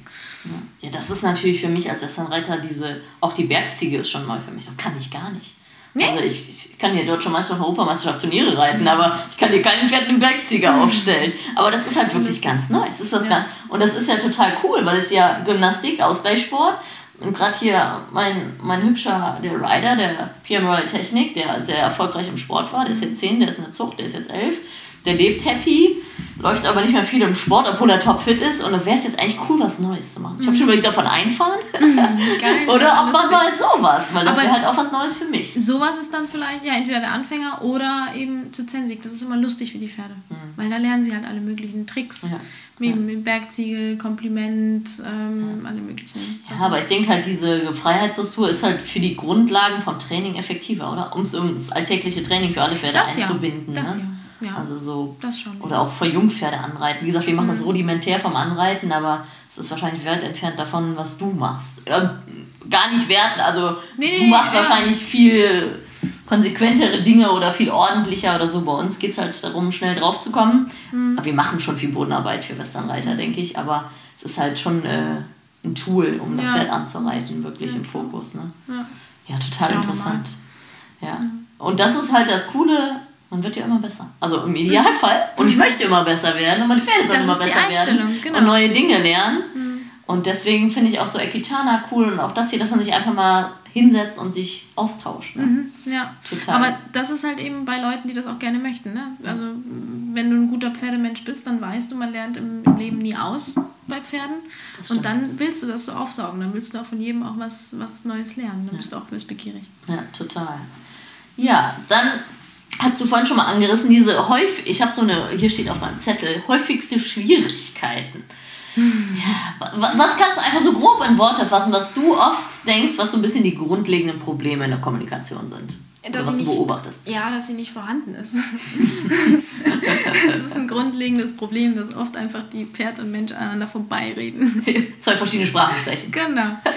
ähm, ja, die, die Personen, also was ich ganz oft sehe, ich sehe jetzt gerade mein inneres Bild, ist gerade irgendwie so ein, ähm, ja, ein junges oder ein älteres, keine Ahnung, ein Mädchen, ähm, zaghaftes Mädchen hat einen, hat einen, äh, hat einen ja, etwas äh, korpulenteren Huffy und will ihn versuchen dazu zu bringen, irgendwelche Sachen zu machen und der Huffy läuft halt einfach weiter storisch geradeaus und will sein Gras fressen. Ja. So, das ist so ein bisschen das, das Pferd reagiert einfach nicht auf den Menschen und der Mensch weiß nicht so genau, wie er sich bemerkbar machen soll mhm. und endet dann auch meistens in Frustration. Mhm. Und das ist eins der häufigsten Probleme eigentlich. Mhm. Das Pferd reagiert nicht auf den Mensch, der Mensch macht irgendwas, was aber nicht ausschlaggebend ist, traut sich auch nicht, sich durchzusetzen.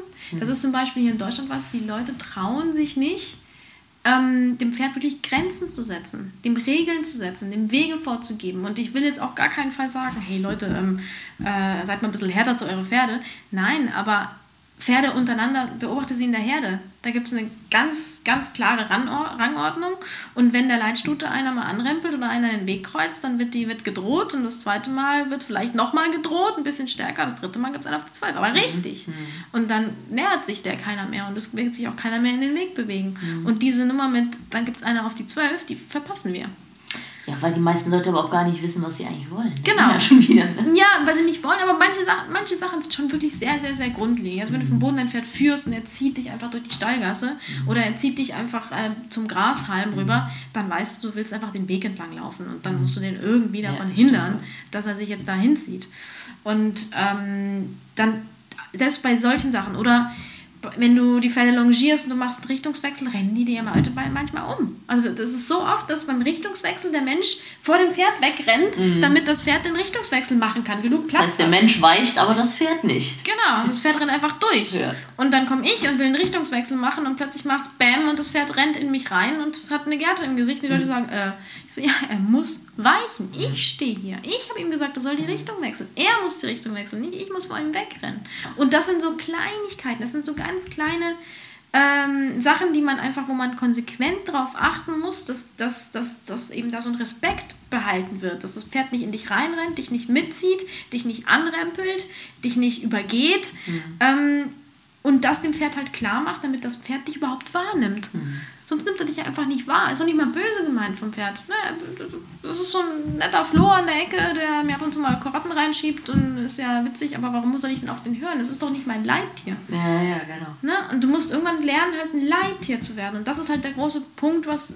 Das sind die häufigsten Probleme, dass die Menschen einfach nicht so genau wissen, was bedeutet es, in der Freiheitsdressur ein Pferd halt eben zu bewegen. Was bedeutet es, ein Leittier zu sein? Was beinhaltet das? Und ja, da, da kann man jetzt wieder ausholen, aber das ist eigentlich das, was am meisten passiert. Anrempeln, mitziehen und da versuchen die Leute halt eben wieder aufzubauen und sagen so, hey, das meint der nicht böse, nur er kann niemandem folgen, der einfach devot ist. Hm. Ich kann keinem Spaghetti folgen. Ja, und du musst halt auch Ansagen machen. Wenn du keine ja. Ansage machst, macht das Pferd, was es denkt. Was, was es entweder was es will oder was es denkt, was es tun soll. Genau. Ne? Wenn du nicht genau. klar warst. Ne? Ich kenne beim Longieren, sage ich mal, die Spaghetti- und Felstheorie. Das habe ich mir so ausgedacht, mhm. weil es einfach ganz witzig so ein bildlicher, es ist einfach was Bildliches, wo die Leute direkt sehen, okay, ich bin ein Spaghetti. Mhm. Und ein Spaghetti, wenn ein Spaghetti dich longiert, dann Spaghetti ziehst du hinterher, den rempelst du an, da passiert dir nichts. Mhm. Aber wenn du um einen Fels drumherum rennst und dass du nah an dem Fels drankommst und den mal anratscht, dann hast du eine Schürfwunde, die tut weh. Ja. Das nächste Mal rennst du nicht mehr so eng um den Fels rum. Das ja. nächste Mal machst du eine Runde. Ja, Pferde lernen auch leider so schnell das Falsche. Ne? Also Pferde lernen ja sehr schnell und man sieht man oft das Falsche. Ne? Pferde gehen immer den Weg des geringsten Widerstandes. Wenn sie mit einem geringsten, geringeren Widerstand dich umgehen können, dann umgehen sie dich. Warum denn auch nicht? Also weißt du, es gibt keinen kein, kein logischen Grund, warum sie es nicht machen sollen. Weil du es gerne hättest? Nein. Ist ja schon bei Fohlen. Ich war letztens mit Kunden unterwegs und haben die Fohlen geführt und das Fohlen kam da immer näher und hat so mehr über wenigsten, habe ich dem eine gedonnert. Da haben die mich so angeguckt und gesagt, ja, der ist jetzt noch klein und süß, das ist noch ein bisschen lustig, aber mach das mal im halben Jahr, mhm. dann kickt der dich da aus dem Weg. Ne? Ja. Und das geht einfach nicht. Der kann ja über, der war im Langstreck, du konntest nach rechts und links nach vorne. Aber was hat er gemacht? Ist in das Mädchen reingerannt. Ne? Mhm. Ja, also das, das sind diese das Kleinigkeiten. Sind, aber das ist, wir sind mit Tieren groß geworden und wir haben halt eine Präsenz. Ne? Das merken ja die Pferde. Du kommst ja in den Raum pennen ja. und die Pferde merken so, okay, okay die meint es wirklich ernst. Die meint es ernst, ja. Oder die sagt mir jetzt mal wirklich, was ich tun soll. Ne? Und da ist aber dieses, diese, diese verdrehte Ansicht von Konsequenz und Härte oder Stärke. Mhm. Und, und das finde ich so schade, weil ich muss so oft bei den Pferden, die eben so verwöhnt sind oder die eben niemals Regeln bekommen haben, die die Leute umrennen, die die Leute mhm. beißen, die auch teilweise treten, muss ich dann kommen und soll denen zuflüstern. Und das funktioniert nicht mit Zuflüstern. Nee. Aber es ist auch nicht so gesagt, dass du jetzt hart sein musst, sondern du musst einfach nur dem Pferd wieder den ursprünglichen, den ursprünglichen Herdeinstinkt so ein bisschen wiedergeben und sagen so, hey, ich bin Leittier. Mhm. Und einfach eine ganz klare, deutliche Kommunikation und Konsequenz ausstrahlen und auch zeigen, auch mhm. präsentieren. Ja. Und dafür musst du wahrscheinlich am Anfang, wenn die das jahrelang halt nicht mehr gemacht haben, musst du drei, vier Mal so ein bisschen auf den Latz hauen und sagen so, nein, bis mhm. hier und nicht weiter. Und nein, und das machst du jetzt. Und doch, das wird jetzt gemacht. Genau, aber dann lobst du ja auch gleich und wieder. Danach, genau, genau, und danach lobst du. Es geht um so eine, es geht, es geht hier auch einfach nur um Konsequenz und Fairness. Und genau. eine klare Kommunikation. Und die muss aber durchgesetzt werden mit einer gewissen Strenge. Ja. Und nur so, und das ist auch nicht immer, wie gesagt, das ist nicht böse gemeint, sondern im Gegenteil. Ich sehe ganz oft die Pferde, dass sie so ein bisschen, äh, dass sie so ein bisschen äh, bissig sind, grantig sind, so, so Unwohlbefinden, immer so woanders gucken, immer so ein bisschen so am Rumnörgeln sind. Und die, das Mädchen da drin macht immer ganz viel so und das Pferd guckt die gar nicht an. Beim Longieren guckt immer raus und so überhaupt nicht auf diese Person achtet. Und halt auch, wenn du sie dann wechseln willst, dann auch anrempelt und so weiter. Und dann, aber das Pferd, dem ist ja auch nicht glücklich, weil der hat niemanden, mit dem er kommuniziert. Pferde sind kommunikative mhm. Tiere. Sie möchten auch irgendwo dazugehören. Sie möchten auch eine gewisse Kommunikation haben. Das heißt, wenn ich dann komme, dann ist es vielleicht in den ersten fünf Minuten, schwitzt das Tier ein bisschen. Mhm. Aber ganz, ganz, ganz, ganz oft, und also zu 90% der Fälle geht es in den ersten 20 Minuten, wo ich mit dem Pferd arbeite, danach steht er neben mir, kaut ab und ist entspannt und läuft mir wohl. hinterher und fühlt mhm. sich wohl und weiß, okay, diesem Menschen kann ich folgen. Mhm. Diesem Menschen kann ich folgen. Er weiß, dass er ist Leittier, er kann es mir zeigen, mhm. er, er, er strahlt eine Sicherheit aus, er strahlt eine Ruhe aus, er gibt mir Aufgaben, er gibt mir eine klare Kommunikation, er reagiert auf mich und, ähm, und kann mich führen. Mhm. Und dann fühlen sie sich sicher. Und das ist eben dieses strenge gleich Sicherheit oder Konsequenz gleich Sicherheit, nicht Konsequenz gleich Boshaftigkeit. Nee. Und das ist das, was die Menschen immer sehen, diese Konsequenz. Die hat einmal irgendwie die Gerte gehoben, die hat einmal eine, eine gedonnert, wenn du so sagst, und dann ist die böse. Mhm. Das wird mein Pferd mir nie wieder verzeihen. Mhm. Nein, wenn es alles mit, mit einer gewissen, mit einem gewissen Know-how oder ein, ein, einer, Konsequ einer, einer, wie heißt das, einer Fairness abläuft, ähm, dann ist es komplett legitim. Man muss es nur alles rechtfertigen, wie es in der Herde halt auch passiert. Und gewisse Linien und Grenzen einfach verteidigen. Punkt. Ja. Man sieht das ja auch sehr viel, dass die Pferde sich bei uns Profis, obwohl die mehr arbeiten müssen, oft wohler fühlen, weil die mhm. uns verstehen. Ja. Die verstehen, was wir von ihnen wollen. Und dann, das nenne ich immer liebevoll schwarz und weiß. Schwarz oder weiß, weil viele sind ganz in der Grauzone und nörgeln an ihrem Pferd drin und mhm. zerren 30 Mal. Ne? Und das ist ja ich meine, es ist nicht so einfach, das ist kein das ist ein großes Tier, du musst deine eigenen Emotionen im Griff haben, du brauchst viel Routine. Mhm. Und deswegen ist ja wirklich der Appell an alle, sucht euch gute Trainer, sucht euch gute Reitlehrer, belegt Kurse, Bildet euch online fort, was heute geht. Und wenn du natürlich einfach ein Pferd hast, was dich krass fordert oder was gar nicht zu dir passt oder was halt dein, dein naturell extrem äh, ähm, entgegengesetzt ist, mhm. dann musst du dich halt trennen. Genau. Es sind auch so viele, die Pferde haben, wo ich sage, ey, es wird so ein harter Weg für dich mhm. und für das Pferd. Mhm das wird schön, also du musst es ganz arg lieben und dich jetzt wirklich und dich, dich kontrollieren, deine Emotionen und, und ganz viel an die arbeiten, damit das funktioniert, wenn du das machen möchtest. Okay, dann mach das. Mhm. Aber manche sind auch zu schwach dafür und dann sage ich auch, dann musst du gucken, dass du dir ein anderes Pferd holst. Du meinst diese ganz extrem unsicheren Pferde und unsichere Menschen. Das sind ja so zwei Faktoren, Beispiel, ja. die niemals funktionieren, weil beide eigentlich einen Part braucht, der Sicherheit ausstrahlt. Unsichere ne? Menschen und was habe ich? Ich habe halt auch ganz viele Bodenarbeit, Mädchen, mhm. unsichere Frauen, auch mhm. ältere Frauen und bösartige Pferde. Pferde, okay. wo halt wirklich ähm, irgendwo mal viel schief ist, also so gerettete Pferde, ja. wo du nicht weißt, was passiert ist. Es tut mir wahnsinnig leid für das Pferd. Mhm. Aber die Person wird es mit dem Pferd nicht sind dann zu stark für die. Ja. Die Pferde haben schon so viel Mist erlebt und es tut mir unglaublich leid für das Pferd, aber die Person ist in Gefahr mit dem Pferd. Mhm. Ich habe bei dem Kurs auch Leute, wo, wo ich auch echt schon gesagt habe, so, puh, entweder ich muss persönlich da vorbeigehen oder das kann ich nicht mehr so richtig dann verantworten. Mhm. Also nicht zum Glück nicht viel, mhm. Aber immer mal wieder kommt irgendeine, wo das Pferd eine wirklich angreift, beißt, steigt und wirklich auch so mit Zähne fletschend und die Person macht vielleicht in dem Moment noch nicht mal was falsch. Sie ist einfach zu wenig, zu wenig stark für mhm. das Pferd und das Pferd hat einfach viel vorher erlebt. Da kann man, das ist, das sind zwei Welten, bis die aneinander kommen. Ja, eigentlich nur mit Profi-Hand und dann wird es wahrscheinlich auch nicht auf Dauer klappen. Ne? Und da gibt es natürlich Kunden, die sind dir dankbar und sagen, danke Kenzie, ich überlege mir das und werde mhm. meinem Kind ein anderes Pferd besorgen. Oder die finden dich total blöd danach. Ne? Das hast du wahrscheinlich auch schon gelernt, ne? Natürlich, ja aber, klar. Aber da tut mir leid. Also weißt du dann, ich, ich, ich was, alles, was ich sage, ist nur gut will, damit die Person nicht in Gefahr kommt. Es bringt genau. mir auch nichts, einen Kurs zu verkaufen und danach hat irgendeiner, kriegt einen Huf von einem Pferd an den Kopf und ja. liegt irgendwo und dann habe ich den Kurs verkauft. Ja, manche Leute wollen es leider nicht hören, aber es gibt auch viele Kunden, die sind dir dann dankbar, dass du mal ehrlich bist, ja. weil es dann vielleicht der Trainer zu Hause sich nicht getraut hat oder so. Zum ne? Beispiel. Manchmal brauchst du ja auch einen externen Trainer, der auch mal sagt, so geht's nicht. Ne? Ja. Ja, sehr cool. Dann ähm, noch so ein Tipp an Nachwuchstrainer, das hatten wir auch schon mal kurz in der ersten Folge. Aber das ist, man hört ja, ganz viele wollen ja Pferdetrainer werden. Wir sagen immer tendenziell, ich sag, wir haben ja auch viele Auszubildende, wir bilden ja aus. Es ist ein harter Job, du musst es wirklich wollen. Was ist dein Tipp? Oh je, das ist eine schwierige Frage. Was ist mein Tipp? Also ja, es ist, es, Pferde müssen dein Leben sein. Ich glaube, sonst ähm, schaffst du das nicht auf die Dauer. Und ähm, ich glaube, du musst ein wahnsinnig empathischer und geduldig, geduldiger Mensch sein. Oder mhm. auf jeden Fall die, ähm, die, die, den Willen haben, das, ähm, das zu werden. Mhm. Du musst dich extrem mit Menschen befassen. Also wenn du dich mit Pferden befasst, meistens musst du dich auch extrem mit Menschen befassen. Du musst viel mit Psychologie von dem Tier halt auch arbeiten und ähm, so ein bisschen vorbereiten, auf was du dich da einlässt. Und wenn du sie liebst, dann, hast, dann findest du den Weg. Also was ist das ähm, auf jeden Fall ähm, ja, Geduld, mhm. Emotionskontrolle und Psychologie know-how. Ja, und fleißig sein, damit fleißig du ein guter sein. Trainer wirst. Ne? Ja, das stimmt. Ja. Dann äh, habe ich noch ein paar Abschlussfragen. Wie würdest du als Pferd leben wollen, wenn du das aussuchen könntest? Wie denkst du, ist die optimale Haltungsform für ein Pferd? Hm, ich glaube, es ist von Pferd zu Pferd auch unterschiedlich. Mhm. Also ich habe Pferde zum Beispiel, den, ich würde sagen, das Erste, was du sagst, ist auf die Weide und, und Land und deine Herde und, und Freiheit.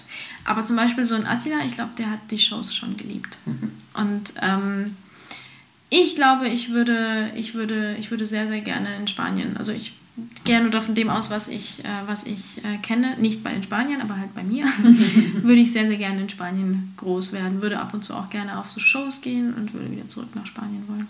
Mhm. Ja, cool. Mhm. Dann, äh, was bedeutet für dich äh, ein gut gerittenes Pferd?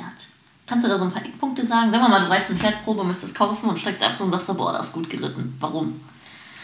Ein gut gerittenes Pferd ist für mich eigentlich... Hm, ja, eins, wo du, also es ist schwierig, ist eine schwierige Kombination, mhm. was du sagst, weil einerseits ist äh, ein gut gerittenes Pferd, was du kaufen möchtest, ist eine Sache, ein gut gerittenes Pferd, ähm, was du gut geritten hast oder was fertig ist, ist nochmal was anderes. Aber eigentlich ist es so eine, für mich ist zum Beispiel, für mich mein bestgerittenes Pferd, da funktioniert alles blind. Mhm. Und da, ähm, da geht es, wenn ich mich draufsetze, fühle ich mich direkt zu Hause Mhm. Gut, das kann aber auch passieren bei einem Pferd, was ich kaufen möchte. Wenn ich mich draufsetze und ich fühle mich zu Hause, ich fühle, dass, ähm, dass es weich, geschmeidig ist, dass es direkt auf die Hilfen reagiert, dass ich, wenn ich irgendwas anlege oder, oder versuche zu machen, das Pferd schon direkt in die Richtung auch, auch mitagiert, also mitarbeitet und, und versucht umzusetzen. Das ist für mich eigentlich so das, das Idealempfinden. Aber das muss auch nicht immer nur gut geritten sein. Es kann auch einfach ein gutes Pferd sein. Was, was heißt das für dich? So gangtechnisch und so? Gang, also lektionenmäßig? Nee, Bewegungsablauf zum Beispiel. Also was für eine Gangqualität möchtest du? In welche Richtung? Ähm, Oder was bedeutet für dich Gangqualität? Gangqualität nicht, einfach so, dass es, dass es, egal was ich mache, ob ich jetzt nach links, nach rechts, ob ich es angaloppiere, ob ich es trabe, mhm. dass das Pferd einfach auf meinen Sitz, auf mich fein reagiert. Mhm. Das kann ein gut gerittenes Pferd mhm. sein. Ähm, es kann aber auch ein Pferd sein, was noch nicht so gut geritten ist, was einfach, also es kann auch ein sehr gut gerittenes nicht auf sowas reagieren. Ne? Das mhm. hängt so ein bisschen auch vom Pferd mhm. ab. Aber prinzipiell sollte das Pferd ähm, eigentlich blind auf deine Hilfen reagieren. Mhm. Also sobald du die Muskeln, die Arschmuskeln sozusagen, die Hinternmuskeln anspannst, die Beine ein bisschen bewegst, dein Gewicht verlagerst, sollte das Pferd darunter sich unter das Gewicht bewegen und, und, die, und die, die Lektionen eigentlich machen. Unsichtbare Hilfegebung. Ne? Unsichtbare Hilfe. Genau.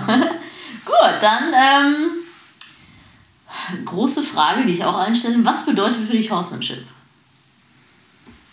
Ist ja ein Riesenbegriff, gibt es ja in allen ja. Reitweisen mittlerweile, in allen Sprachen. Horsemanship ist für mich die Kommunikation, die eigentlich die Sprache der Pferde zu erlernen. Die Kommunikation zwischen Mensch und Pferd und für den Mensch halt die Sprache der Pferde zu erlernen und eine, für mich eine Zweierherde zu bilden. Mhm. Ja, cool. Ja, dann äh, noch so, hast du irgendwelche neuen Zukunftsprojekte oder so? Ich meine, du willst jetzt wahrscheinlich erst mit der Cavaluna weitermachen, hoffentlich bald, ne? Ja, Cavaluna weitermachen, wenn das ähm, geht und äh, mal schauen, wann das geht. Mhm. Und sonst, ähm, ich habe nicht so viele Projekte, das kommt immer alles irgendwie. Ja, du hast ja auch schon sehr viel am, am Laufen, ne? genau. Langweilig wird dir ja nicht. Nee. Ja, sehr cool. Ja, super, dann vielen Dank. Kennst du, dass du dir Zeit genommen hast? Sehr, sehr gerne. Wir haben echt ein cooles Gespräch geführt, hat mich sehr gefreut. Mhm. Und ich werde mich mal online über deine Kurse schlau machen. Tschüss. Ciao.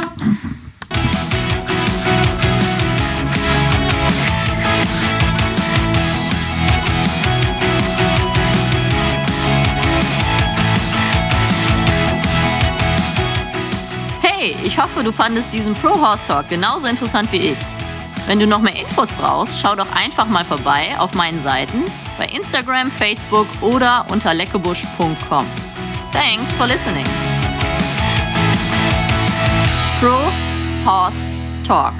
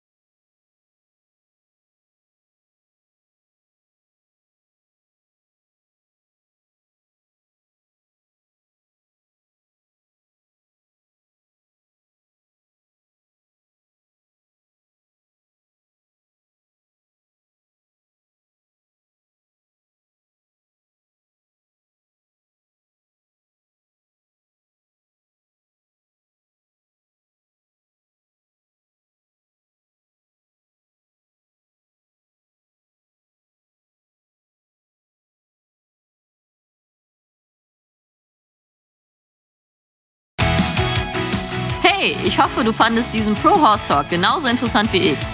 Wenn du noch mehr Infos brauchst, schau doch einfach mal vorbei auf meinen Seiten bei Instagram, Facebook oder unter leckebusch.com. Thanks for listening. Pro Horse Talk.